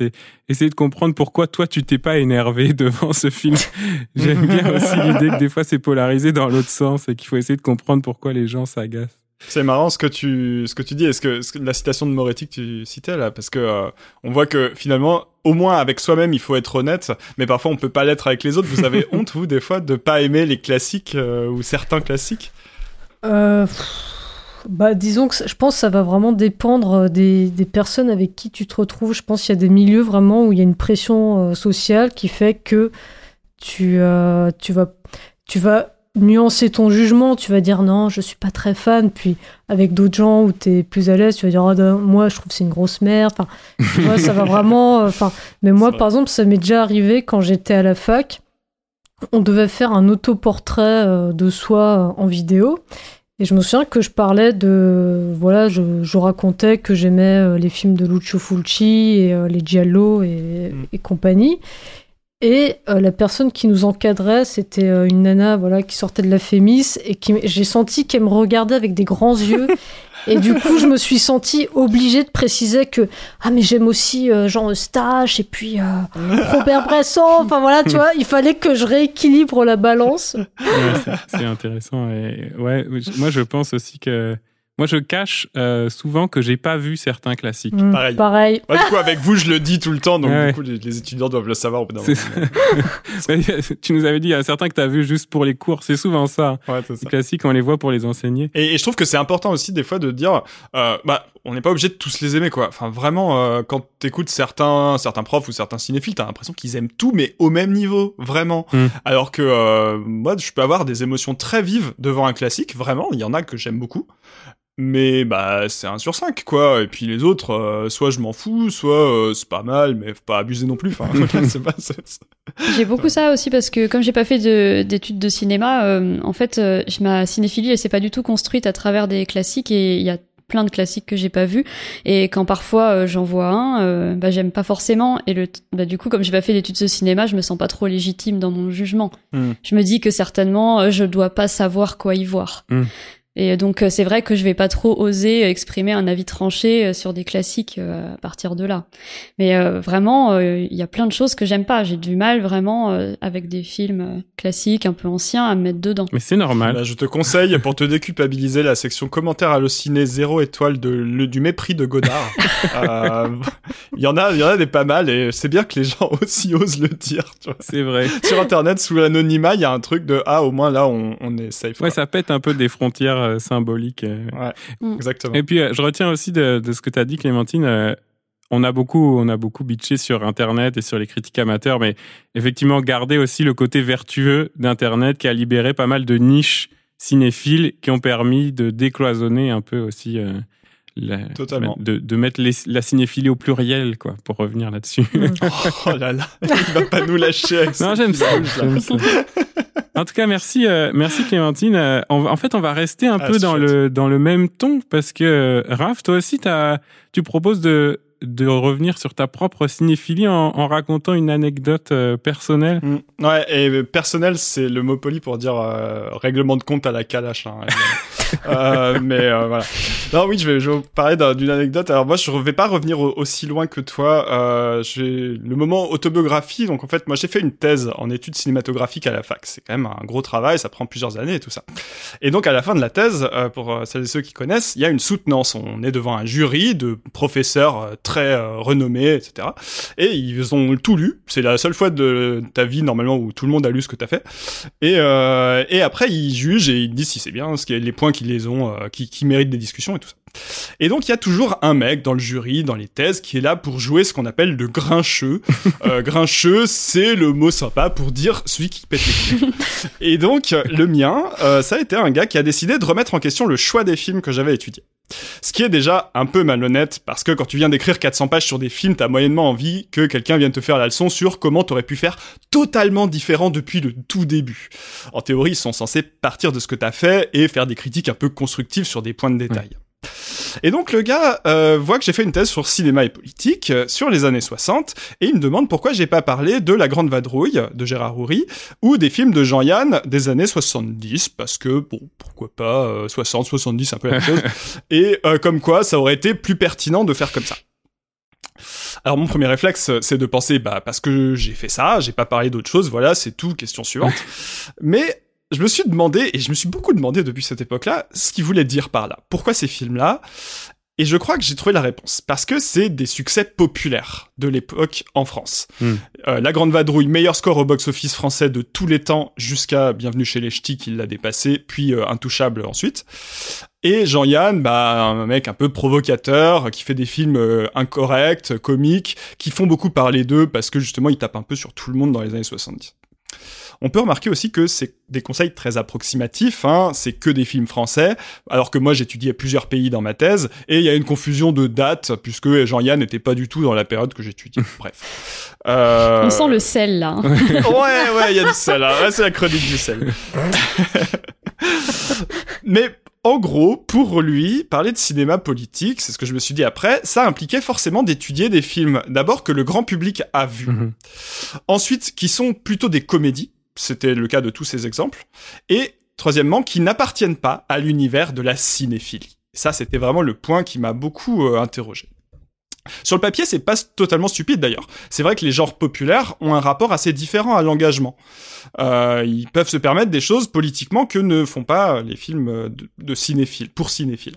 Mais pour moi, c'est révélateur d'une fracture importante dans l'histoire du cinéma qui est vraiment d'un côté la cinéphilie et de l'autre la politique. Et là, on retrouve vraiment, je pense, quelque chose qu'on a vécu en commun avec Clémentine sur cette question-là. Euh, retour en arrière. D'où est-ce que ça vient cette fracture? Eh ben, ça vient justement des années 60, fin 50 à la limite, euh, avec les futurs auteurs de la nouvelle vague française, en tout cas en, en France ça se passe avec eux, euh, qui sont critiques à ce moment-là surtout au cahier du cinéma et qui se revendiquent cinéphiles. Et pour eux, ça veut dire plusieurs choses. Ça veut dire deux choses un peu contradictoires d'être cinéphile. D'un côté, ça veut dire bouffer du cinéma tout le temps. Mm. Aller au cinéma plusieurs fois par jour, voir tout. Euh, vous savez, sur Twitter, on dit euh, t'es cinéphile, bah vas-y, cite tous les films. bah eux, Ouais. Ils en sont vraiment capables en fait. Et ils prennent du plaisir à juste être au cinéma, euh, quel que soit le film euh, sur, devant eux. Il faut pas oublier que c'était une époque où c'était possible de citer tous les films et d'avoir vu tous les Oui, films. Je veux dire, il y avait autant de films Oui, à l'époque qu'il en sort aujourd'hui par semaine. Donc, euh, Ah, ok, d'accord. Donc là, toi, t'as le sel aussi. ouais, c'est ça. euh, voilà, donc d'un côté, ça veut dire aimer tous les films, enfin voir tous les films. De l'autre côté, être cinéphile pour eux, ça veut dire quand même admirer certains cinéastes plus que d'autres. Ils vont s'engager même pour qu'on reconnaisse certains cinéastes comme des génies, des mecs au-dessus du lot. Vous remarquerez, je dis des mecs, c'est pas pour invisibiliser les femmes cinéastes, hein. c'est juste que, en l'occurrence, la cinéphilie des années 50-60, c'est basiquement un groupe uniquement de mecs qui vont au cinéma pour se pignoler sur des films uniquement de mecs, et ensuite ils vont discuter avec d'autres mecs dans un café parisien, et ils écrivent dans des revues où tous les rédacteurs sont des mecs. Et après, on va s'étonner de trouver des incels et des mascus dans les milieux cinéphiles. Bon, voilà, vous savez d'où ça vient. Euh, donc, ils admirent des réalisateurs en particulier. Ils ont même un mot pour ça, c'est la politique des auteurs. Alors ça, si vous avez fait des études de cinéma, vous êtes déjà tombé dessus. Ça sonne bien, euh, politique des auteurs, hein, mais en vrai, c'est une escroquerie. Parce qu'ils appellent ça politique, justement pour faire chier les revues communistes de l'époque, qui, elles, voulaient voir du, du vrai cinéma politique. Alors que c'est juste une pirouette pour dire, en gros, notre seule politique, c'est de s'engager pour valoriser les auteurs. Et qu'est-ce que c'est un auteur? Eh ben, c'est pas juste un gars qui fait des films. C'est quelqu'un qui a son style, qui a sa patte, qui a un univers. On, dit souvent, quand on voit un, film, on entre dans le monde de l'auteur. Tous ces clichés-là, on les a encore dans la critique de cinéma au- aujourd'hui. Et en fait, ils viennent de cette époque-là. En tout cas, en France, c'est vraiment, on voit apparaître ça dans les revues de cinéma euh, au tournant des années 60. Alors c'est super tout ça. Euh, ça permet de reconnaître aussi que le cinéma c'est un art aussi légitime que les autres. D'ailleurs, aujourd'hui, tous les cinéastes quasiment se considèrent comme des auteurs, Mm. au sens où ils font attention à avoir une certaine cohérence dans leur carrière, avec des thèmes récurrents, avec un style qui s'affine de film en film, tout ça. Donc la politique des auteurs là, ça a globalement marché et ça a amené quelques trucs aussi positifs. Il n'y a pas de souci avec ça. Seulement, si on, ce qu'on cherche au cinéma, c'est d'entrer dans le monde de l'auteur, et bien justement, ça peut conduire à se désintéresser du vrai monde, celui avec les vrais gens qui bossent 8 heures par jour dans la vraie usine. Vous voyez ce monde-là Eh ben, on s'en fout quand on rentre du dans une salle de cinéma, puisque on rentre dans un univers à part absolument singulier. Et donc, on en arrive un peu à cette équation. D'un côté, on a un cinéma de cinéphiles qui essaye de proposer des expériences esthétiques intéressantes, mais déconnecté de la vie de tous les jours, parce qu'on entre dans la tête de l'auteur. Et de l'autre, en réaction, on aurait un cinéma populaire qui est censé représenter des valeurs plus concrètes, plus terre à terre, et qui est censé parler à plus de monde aussi. Parce que c'est ça aussi le- l'intérêt des genres populaires. Alors évidemment, tout ça c'est faux. Il hein. euh, y a aucun des deux qui est plus réaliste que l'autre. Les deux sont des constructions, les deux sont pas réalistes. Mais c'est parfois l'argument qu'on qu'on peut servir aussi pour décrédibiliser le cinéma d'auteur, pour dire qu'il ne parle pas de la vraie vie, alors que de l'autre côté, on aurait le bon sens populaire. Euh, regardez les critiques réac qui euh, disent ouais la vie c'est pas comme dans un film de François Ozon, la vie c'est qu'est-ce qu'on a fait au bon Dieu quoi. Voilà. c'est ça, c'est ça, ça parle de ce qu'on vit, ça parle du grand remplacement, tout ça. Vous les connaissez. euh, on a les mêmes dans nos fils Twitter. Je ne développe pas. Voilà. Pour moi, la cinéphilie classique à la française est en partie responsable de cette fracture. Et toujours aujourd'hui, le Festival de Cannes euh, s'inscrit dans cette lignée. Euh, juste, ils ont rajouté du tapis rouge, du glamour et des robes à 5000 balles, mais en gros, c'est à peu près la même généalogie. Oui, d'ailleurs, si je me trompe pas, euh, Thierry Frémaux se revendique souvent comme historien de la cinéphilie et il se revendique d'avoir fait ses études fait. pour étudier la cinéphilie, notamment la cinéphilie française. Exactement. Et si vous regardez des documentaires sur la cinéphilie française, il y a de fortes chances qu'il soit interviewé dedans. True story. Bref, donc cette fracture entre cinéphilie et populaire, on va dire, euh, elle se retrouve aussi dans la recherche. C'est ça le vrai problème en fait, à la fac. Euh, voilà, c'est tout ça pour revenir à pourquoi j'ai pas parlé de la grande vadrouille dans ma tête. euh, je m'explique. Aujourd'hui à la fac, c'est totalement admis d'étudier le cinéma politique. C'est même plutôt à la mode. On a conscience que c'est un champ de recherche prometteur, où il reste des choses à découvrir, et il y a beaucoup de personnes qui s'y intéressent de plus ou moins loin, on va dire. Mais souvent, c'est un effort qui se limite aux films populaires. Ça va être des études sur la politique dans les séries Netflix, dans les comédies grand public, dans les films d'action, dans les Marvel, à la limite dans des genres classiques mais très appréciés des spectateurs à leur époque, comme le western ou le film policier. On part du principe que comme ce sont des films qui sont vus par tout le monde et qui pour certains sont assez pauvres sur le plan esthétique, en tout cas c'est ce qu'on pense, eh ben on peut se permettre de chercher d'autres angles d'approche. Mm. Précisément parce qu'on n'a pas grand-chose à dire sur le montage, sur la mise en scène, eh ben on va trouver une dimension sociale, féministe, antiraciste, ce que vous voulez. Euh, alors que les films d'auteur, eux, en fait, il y a déjà plein de choses à dire sur le style. On a la grille de lecture qui fait qu'on sait quoi leur poser comme question. Et donc on n'a pas besoin de les politiser pour faire de la recherche dessus. Et c'est beaucoup plus rare qu'on les étudie sous cet angle. Et ben moi je trouve ça dommage. C'est pour ça que dans ma thèse, j'avais choisi d'étudier des films à 100% issus justement de la cinéphilie classique. Le but, c'était justement de pas leur appliquer le discours typique des films d'auteur, de voir comment ils traitaient des questions sociales de leur époque. Et quand on se force à faire ça, on se rend compte que des cinéastes qui sont à la fois élitistes et engagés sur des sujets, et ben en fait, il y en a. C'est juste que d'habitude, on ne veut pas voir leur dimension politique. Et c'est pour ça que le gars dans mon jury de soutenance, il était un peu perdu. D'ailleurs, j'ai commencé à comprendre qu'il était perdu quand il a commencé à raconter ses voyages en Russie. Là, c'est devenu assez évident pour tout le monde. Il était, mais bon, voilà. Mais il était perdu parce qu'au fond, il voulait bien que je fasse une thèse sur la politique. Mais si je voulais faire ça, il fallait étudier un certain type de film et ça devait être du cinéma populaire. Ouais, mais plus par refus d'appliquer une grille politique au film que tu avais choisi toi, en fait. Ben c'est un peu ça, ou en tout cas l'idée de dire mais on les connaît déjà ces films-là, on a déjà eu des études sur le montage chez Mm. Godard ou chez René, il y a pas besoin. Mm. Ah oui, mais c'est pas ça euh, qu'il fallait faire quoi. Voilà. Donc le problème aussi, c'est qu'il y a un cercle vicieux. Les films à qui on pose des questions politiques, au bout d'un moment, ils évoluent, ils font des efforts. Les autres, ils en font pas. Quand je regarde un film hollywoodien à gros budget aujourd'hui, j'ai souvent l'impression d'être devant une œuvre qui a compris qu'il fallait donner l'apparence de connaître un peu des sujets politiques. Au moins politiquement correct. Ça peut être des petits détails, un peu plus d'acteurs racisés que la moyenne, des personnages féminins bien écrits, une mini punchline un peu féministe, une blague anti-Trump par-ci par-là. Vous voyez de quoi je veux parler. Ouais. C'est pas grand-chose, ça reste du pinkwashing ou du left-washing, je sais pas comment il faut dire, euh, fait par des gros studios. Mais au moins, ça crée un espace où on sait qu'on va pas tomber sur des éléments trop violents ou trop problématiques en les regardant.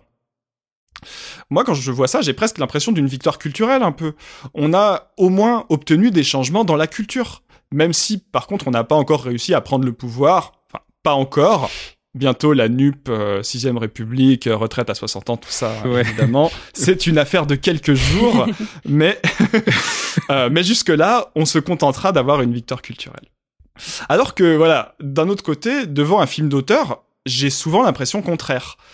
La plupart du temps, c'est des films qui sont intéressants esthétiquement, qui tentent des choses, qui prennent des risques, mais à côté de ça, il reste plein de petits éléments malaisants au niveau idéologique. C'est pas toujours très grave, mais c'est juste un truc qui montre bien que les cinéastes ne se soucient pas d'être irréprochables. Ça leur passe au-dessus, c'est pas du tout leur problème. Et c'est un peu de notre faute, c'est ça que je veux dire. On ne leur a jamais demandé de se remettre en question. On les a laissés évoluer dans le confort de leur petit monde de l'art, et du coup, ils ont pas évolué. Et ils le revendiquent même un peu. Et hein. souvent, ils le revendiquent. Ils disent euh, ouais, moi je suis moi je suis pas politiquement correct, je suis pas là pour euh, contenter euh, les minorités, moi je suis un artiste. Genre, l'art est là pour choquer.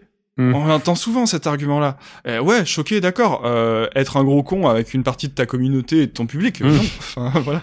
Je dis pas forcément qu'il y a euh, que les films hollywoodiens c'est mieux ou c'est moins bien. En vrai, je trouve que c'est bien de piocher dans les deux euh, parce qu'il y a des choses bien dans les deux. Mais je ne vois pas pourquoi certains devraient faire des efforts alors que les autres, bah c'est OSEF total quoi.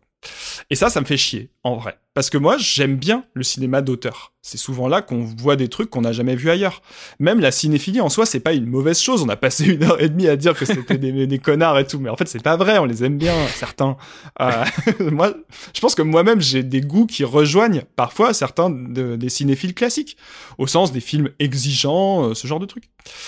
Mais j'en ai marre qu'il y ait cette espèce de consensus sur le fait que ces films-là sont hors du temps, ils doivent être jugés uniquement sur la forme, c'est des hommages à l'amour du cinéma, tout ça, Mm. des conneries qu'on trouve à longueur de page, euh, autant sur Allociné que dans des revues pro.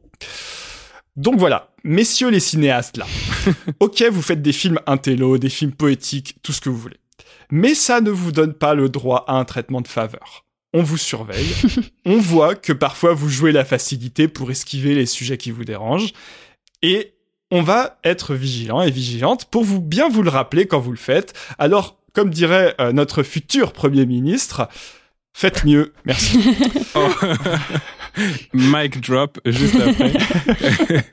On sent que tu as passé beaucoup de temps à ruminer cette, euh, cette soutenance de thèse pour comprendre euh, les, les, tenants et les aboutissants, mais ce qui est réjouissant pour toi, c'est que c'est très convaincant ce que tu nous as dit. Donc je pense que tu as compris, tu peux arrêter maintenant. C'est comme la psychanalyse, il faut des années. Ouais, c'est ça. Mais il faut aussi voir le moment où c'est bon. On a, on a fait. T'aurais pu nommer ta chronique euh, que ce que j'aurais dû répondre à mon jury de thèse il y a cinq ans. Avec une tête de moi qui est hyper expressive, genre pourquoi n'ai-je pas eu cette idée sur le moment Oui, c'est ce qu'on appelle l'esprit de l'escalier. C'est quand tu trouves la réponse, mais quand t'es sorti de la pièce et que t'es dans l'escalier en train de partir. c'est ça. c'est intéressant. Un truc que je trouve vraiment euh, cool dans ta chronique, c'est euh, euh, tu, tu dis que les films qui ont fait le plus d'efforts, euh, probablement sont les films à gros budget, les films hollywoodiens notamment et que on aurait un peu euh, tendance à dire qu'ils le font pour des mauvaises raisons, à savoir parce qu'ils sont woke, quoi. Donc euh, pour essayer de rejoindre le plus large euh, public possible et donc pour faire de l'argent. Et en fait non, ce que toi tu dis c'est c'est pas seulement à cause de ça. Oui, probablement qu'il y a un peu de ça évidemment. L'argent est un critère, tu penses, pour ces films-là? J'avais tendance à penser que c'était pour l'amour de l'arme. C'est ça. On va pas, on va pas, enfin, on va pas se mentir. Et, évidemment, il y a l'argument commercial, mais de dire aussi, c'est parce que à ces films-là, on leur fait la critique politique et moins aux autres que ça, bah, ça a une efficacité aussi. Et on l'a souvent dit d'ailleurs dans, dans le podcast. Mm. C'est quelque chose que dit souvent euh, avec des exemples Alice à propos des films Marvel notamment, on en a déjà parlé. Donc ouais, c'est vraiment intéressant de dire, ok, parce qu'on a fait l'effort. C'est pas juste parce que c'est des gros studios commerciaux, c'est aussi parce qu'il y a de la critique et ça nous donne du poids, quoi, en gros. En, tout cas, c'est pour moi très clair qu'on a fait plus d'efforts sur ce genre de film-là. On a fait hmm. plus d'efforts parce qu'on pensait que c'était là que se trouvaient les idées de leur temps, parce que c'était vu par plus de personnes, etc. Donc, on a pu peut-être leur poser des questions qui ont plus sociales, plus sur l'évolution des, mœurs, tout ça. Alors que sur les autres, ah non, ça c'est des génies, ils ont juste euh, ils, ont juste usé de leur arbitraire créatif. On pourrait d'ailleurs euh, réfléchir à la notion de grand public. Si un film est grand public, c'est qu'il doit toucher plus de personnes, donc y compris des minorités. Donc il réfléchit à comment on s'adresse euh, à des personnes, alors que les, les cinémas d'auteur, bah, ils s'adressent à une niche, la niche des cinéphiles de d'habitude. Évidemment. Ouais. Et c'est aussi un, truc qu'il y avait dans la nouvelle vague justement, euh, dont j'ai un peu parlé. C'est-à-dire que comme c'était des films très peu chers, à l'époque ils inventent le fait de vraiment tourner avec euh, quasiment rien. Euh, ça devait coûter 200 000 anciens francs pour faire un truc d'une heure et demie. Et bah du coup, il n'y a pas besoin de le rentabiliser en parlant à tout le monde. On hmm. peut se contenter de quelques gars du quartier latin qui vont aller voir ça euh, dans leur salle d'arrêt essai et voilà, ça suffit, économiquement parlant. C'est marrant parce que ça façonne aussi un peu le discours euh, cinéphile. On, on, parle souvent des gens qui ont des takes un peu de droite dans le cinéma français. On en parle souvent dans l'émission, des Xavier Beauvois, des euh, Quentin Dupieux. Bruno Dumont, récemment, il a dit. Bruno Dumont, on a quelques-unes un peu confusionnistes aussi. Ouais, ouais. mais c'est des gens qui rentrent dans cette case-là. Et oui, alors que Enfin, franchement, moi, je suis le premier à adorer certains films de Bruno Dumont ou de Quentin Dupieux. Et je trouve ça dommage qu'on n'ait pas été justement plus exigeant avec eux, au sens de vraiment exiger qu'ils fassent des efforts sur euh, leur manière de penser, quoi. Clémentine, toi qui politises tout, y compris les classiques, ta réaction à, la chronique de rap bah Après, enfin, tu vois, par exemple, euh, il y a le livre là de Geneviève Cellier sur la nouvelle vague.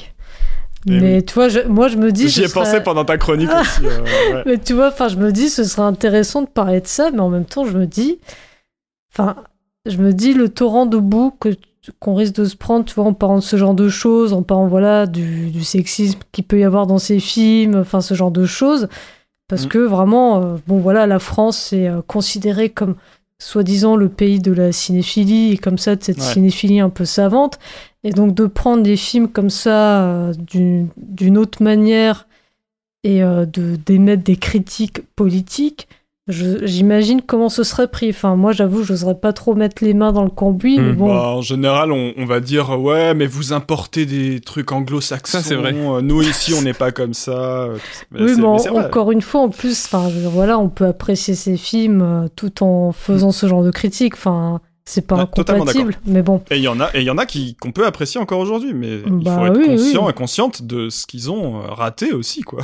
bah oui. Pour euh, les personnes qui n'ont pas la ref, euh, c'est un livre qui s'appelle La nouvelle vague, un cinéma au masculin singulier de Geneviève mm. Cellier qui interroge la nouvelle vague sur le plan politique et notamment d'un point de vue très féministe. Et moi, je conseille, c'est vraiment super. Si vous aimez ce genre de cinéma, lisez-le. Ensuite, vous pourrez écrire euh, des chroniques euh, haineuses sur Internet. C'est d'ailleurs un truc qui m'avait vachement marqué quand j'ai découvert Godard vachement tard, sans avoir fait d'études de ciné et sans penser que c'est quelque chose de hyper important. J'étais là, mais c'est ultra sexiste ce truc. Qu'est-ce que c'est que mm. cette histoire?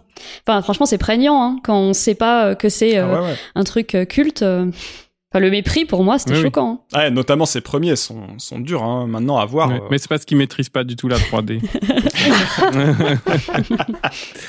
bah merci Raph de t'être un peu livré comme ça euh, pour euh, pour nous l'exercice à la fois de raconter ta soutenance de thèse et puis d'en faire un petit peu ah une théorie de la cinéphilie à la française. Euh, tu as terminé euh, justement à l'instant par, euh, vous avez terminé tous les deux euh, par un, conseil de, de livre. On, termine souvent l'émission avec des conseils. C'est un peu difficile aujourd'hui parce que c'est difficile de conseiller des films sur la cinéphilie, encore que bah, on va voir si vous avez quand même des conseils. on a déjà parlé de beaucoup de chaînes YouTube, etc. Euh, moi, mhm. si je peux quand même commencer, parce que tu as parlé de la cinéphilie à la française, des cahiers du cinéma, tout ça, ça m'a fait penser à un film que j'aime bien, euh, de bah, d'un des critiques euh, des cahiers du cinéma, qui est Luc Moulet. Ah oui. euh, un film qui s'appelle Les sièges de l'Alcazar, qui est sorti en 1989, qui met en scène justement euh, un critique des cahiers du cinéma, mais c'est bah, un film de Luc Moulet, donc il y a du burlesque, il y a beaucoup d'absurde, puis le gars il est tourné en ridicule. Hmm. Euh, ouais, ça parle des grandes heures de la cinéphilie type cahier du cinéma, mais en, en la tournant vraiment en dérision, c'est assez drôle. Puis ça parle beaucoup du snobisme euh, autour du cinéma italien, ce qui est assez drôle, ça risque de te plaire aussi ah. pour ça, ah. Clémentine. Ils, ah, ils, sont à fond sur Cota Favi de mémoire et tout le monde parle de Cota Favi, puis après ils parlent d'un autre réalisateur italien et bref. Il y avait une pointe d'inquiétude dans ton A, Clémentine. bah, je vous conseille ça et puis je sais pas. Oui, euh, si aussi. Euh, c'est peut-être un peu large dans le thème, mais tant pis. Les chroniques euh, du scénariste euh, Thomas Bidguin, qui fait des chroniques euh, sur France Inter dans l'émission Par Jupiter, qui est scénariste notamment fidèle de, de, Jacques Audiard et qui est très très drôle, qui parle de storytelling, mais ça rejoint aussi beaucoup la cinéphilie, tape hmm. souvent sur Gilles Lelouch. Fait voilà. Ah bah ça revient. Ouais. Ça, ça, rejoint nos obsessions habituelles, c'est bien. c'est ça. Est-ce que vous avez d'autres conseils, Alice peut-être? Euh, ça va paraître un peu paradoxal peut-être avec tout ce que j'ai dit avant, mais euh, j'ai une passion pour les making-of. Donc euh, c'est tout ce que j'ai critiqué, à la fois les anecdotes et la technique. Mais euh, je sais pas, quand c'est pas dans des dans des critiques de films et que vraiment je viens pour ça, bah, je suis contente en fait d'avoir ces ces genres d'infos. Alors parmi mes préférés évidemment Lost in La Mancha, qui est évidemment un making of culte de Don Quichotte de Terry Gilliam. Euh, j'aime bien les making-of euh, du Seigneur des Anneaux qui sont sur les DVD, qu'on peut trouver sur Internet aussi, euh, qui sont à la fois qui s'intéressent aux conditions de production, et puis c'est quand même tellement... non, non, non, quand on est cinéphile, on a les DVD. Hein, les Blu-ray. pas sur, Internet. Hein. les Blu-ray. Et puis il y a le, le, le making-of de l'épisode 3 de Star Wars qui s'appelle Star Wars Within a Minute, et qui est hyper bien aussi. Enfin, on se rend compte de la technologie de l'époque, des, des vieux ordis qu'ils avaient pour faire ça, et je vois, ça nous plonge dans une époque, dans un univers, et ça permet de revoir les films un peu autrement Oui, bah c'est un vrai, vrai, effectivement, un vrai bon élément qui est un peu institutionnel quand même, le making Mhm. Donc, euh, ouais, très intéressant. Tu disais euh, il y a quelques, dans une ancienne émission qu'il euh, y a beaucoup de making-of sur Disney+. Ouais, mais en fait, je me suis rendu compte c'était quand même des making-of un peu promo. Ouais. je les regarde un peu en mangeant comme ça du coin de l'œil, mais c'est vraiment, c'est ce qui est vraiment génial avec ce scénariste qu'on a qu'on a embauché. Enfin, c'est, c'est, enfin, c'est qu'il y a jamais de, il leur arrive jamais de tuiles quoi. Et tout se passe super bien, tout le monde s'entend trop bien il y a des amazing de partout. Donc, ouais, c'est feel good. Clémentine, est-ce que tu as euh, pensé à des, ça t'a fait penser à des conseils euh, cinéphilie? J'ai conseillé pas mal de livres euh, dans ma chronique. Oui. Après, il y a un autre livre intéressant, bon, qui est plus dur à lire, mais cinéphile et cinéphilie au pluriel. Évidemment. Comme donc, par hasard. Voilà. donc, à nouveau aussi de Laurent Juliet et Jean-Marc Leverato, mais je trouve que c'est intéressant parce que on a tendance à, considérer que la cinéphilie naît avec euh, voilà André Bazin, puis les cahiers du cinéma, alors que justement, euh, elle existe, euh, enfin la cinéphilie existe dès les débuts du cinéma. Il y avait déjà des revues dans les années 10. Des spectateurs qui écrivaient dans le courrier des lecteurs pour dire j'adore ce film, enfin bon, ce genre de choses quoi. Mm. Et après, il y a certaines revues qui répondent en plus, qui disent alors on nous a fait une critique sur le film qui vaut le coup d'être publié et tout, et ils reprennent les. Euh... Ah, c'est une cinéphile qui est assez différente, mais qui est, qui est passionnante aussi. Ouais. Et toi, Raph, t'as des choses à conseiller en terminant? Non, moi le bouquin de Geneviève Cellier, je trouve que c'est une bonne conclusion. Euh, j'aime bien. Et puis, vous, je crois qu'elle est sur Twitter aussi. Euh, elle a un compte Twitter, oui. c'est le genre et l'écran. Ouais. Mm.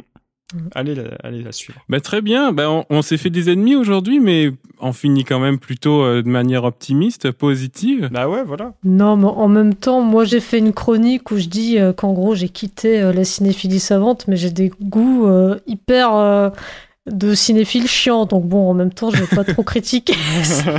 mais oui, mais on est des cinéphiles aussi. On parlait de nous. Mais oui. Ah, ouais. ah mais vous l'avez pris pour vous. Oh, oh pardon. non non, mais nous on faisait pas ça pour ça. Ah non, mais c'est sûr que c'est la plus, c'est la plus psychanalytique de toutes nos émissions. Je pense. Enfin, clairement, clairement. Ouais, écoutez ça, puis dites tout ce que ce que vous pensez de nous. Bon, en terminant l'émission, comme d'habitude, euh, rappelez-nous, euh, rappelez euh, aux auditeurs et auditrices où on peut vous suivre. Euh, Clémentine, ta chaîne notamment. Oui, bah, toujours la même chose. euh, sur euh, YouTube, Cinéma et Politique, puis euh, sur Twitter, euh, arrobase cinéma et Paul. Voilà, puis je suis aussi sur Instagram et Facebook, mais je poste pas grand-chose. C'est bon, pas obligé. Alice, Sur Twitter, at Philopoulpe. Raph, Bah, sur Twitter, à Raphaël Jodon, et puis suivez évidemment aussi le, le compte du podcast, at sans avenir pod. Euh, peut-être on vous parlera de ce qui s'est passé à la fin du festival de Cannes, vu qu'à l'heure on enregistre, C'est on ne sait toujours pas. Et surtout, ouais, vraiment, euh, si vous êtes senti visé par nos chroniques et tout, venez nous insulter sur Twitter, euh, venez nous dire ce que vous en pensez, venez aussi nous dire des trucs sympas et nous raconter vos anecdotes d'épiphanie devant Hitchcock ou Visconti. On adore ça. c'est ça, vos mythes originels, comme on dit dans la Bible. Ouais, n'hésitez pas à réagir et à critiquer ce qu'on dit. euh, C'est hyper intéressant pour nous aussi d'avoir vos retours. Ouais, puis ça nous donnera des billes pour vous envoyer dans la gueule dans la prochaine émission. C'est. Bon, et puis en terminant, moi, euh, vous pouvez me retrouver pour euh, critiquer des chansons. Je parle de chansons euh, tous les mardis de 10h30 à midi sur CISM au 89.3 en FM à Montréal et bah, partout sur Internet. Euh, Ça se trouve aussi. Merci beaucoup euh, d'avoir été avec nous. Euh, si vous nous avez écoutés jusqu'au bout, c'est cool. Vous n'avez pas été vexés. Merci à tous et à toutes d'avoir été euh, ouais, bah, merci autour de la table, au, au micro, pour parler de cinéphilie et, et dans cet épisode euh, très personnel particulièrement. Merci beaucoup. Et on se retrouve euh, ben, bientôt pour un nouvel épisode du podcast Une invention sans avenir. Salut tout le monde Salut À la prochaine. Salut Je vais au cinéma, je vais voir n'importe quoi. C'est vrai que je ne vis que pour le cinéma et que c'est, comment dirais-je, quasi maladif et que quelquefois j'ai la tentation de me dégager de ça. Parce que c'est un peu oppressant, à force, vous voyez. Monsieur le commissaire, à la projection, le film a été amputé d'une bobine. Et c'est pour ça que vous me dérangez D'ailleurs, comment savez-vous qu'il y a une bobine en moins Parce que je connais le film, je l'ai déjà vu. C'est rare, comment dirais-je, euh, à mon âge, de ne rien savoir d'autre dans la vie, de ne pas savoir nager, de ne pas savoir faire du ski, de ne pas savoir danser, de ne pas savoir euh, une langue étrangère. Monsieur le commissaire, je pourrais voir le film en C'est entier. pas mon affaire. Mais si, monsieur le commissaire. Frustrant, non, c'est c'est le, comment dirais-je, on est frustré du reste de la vie.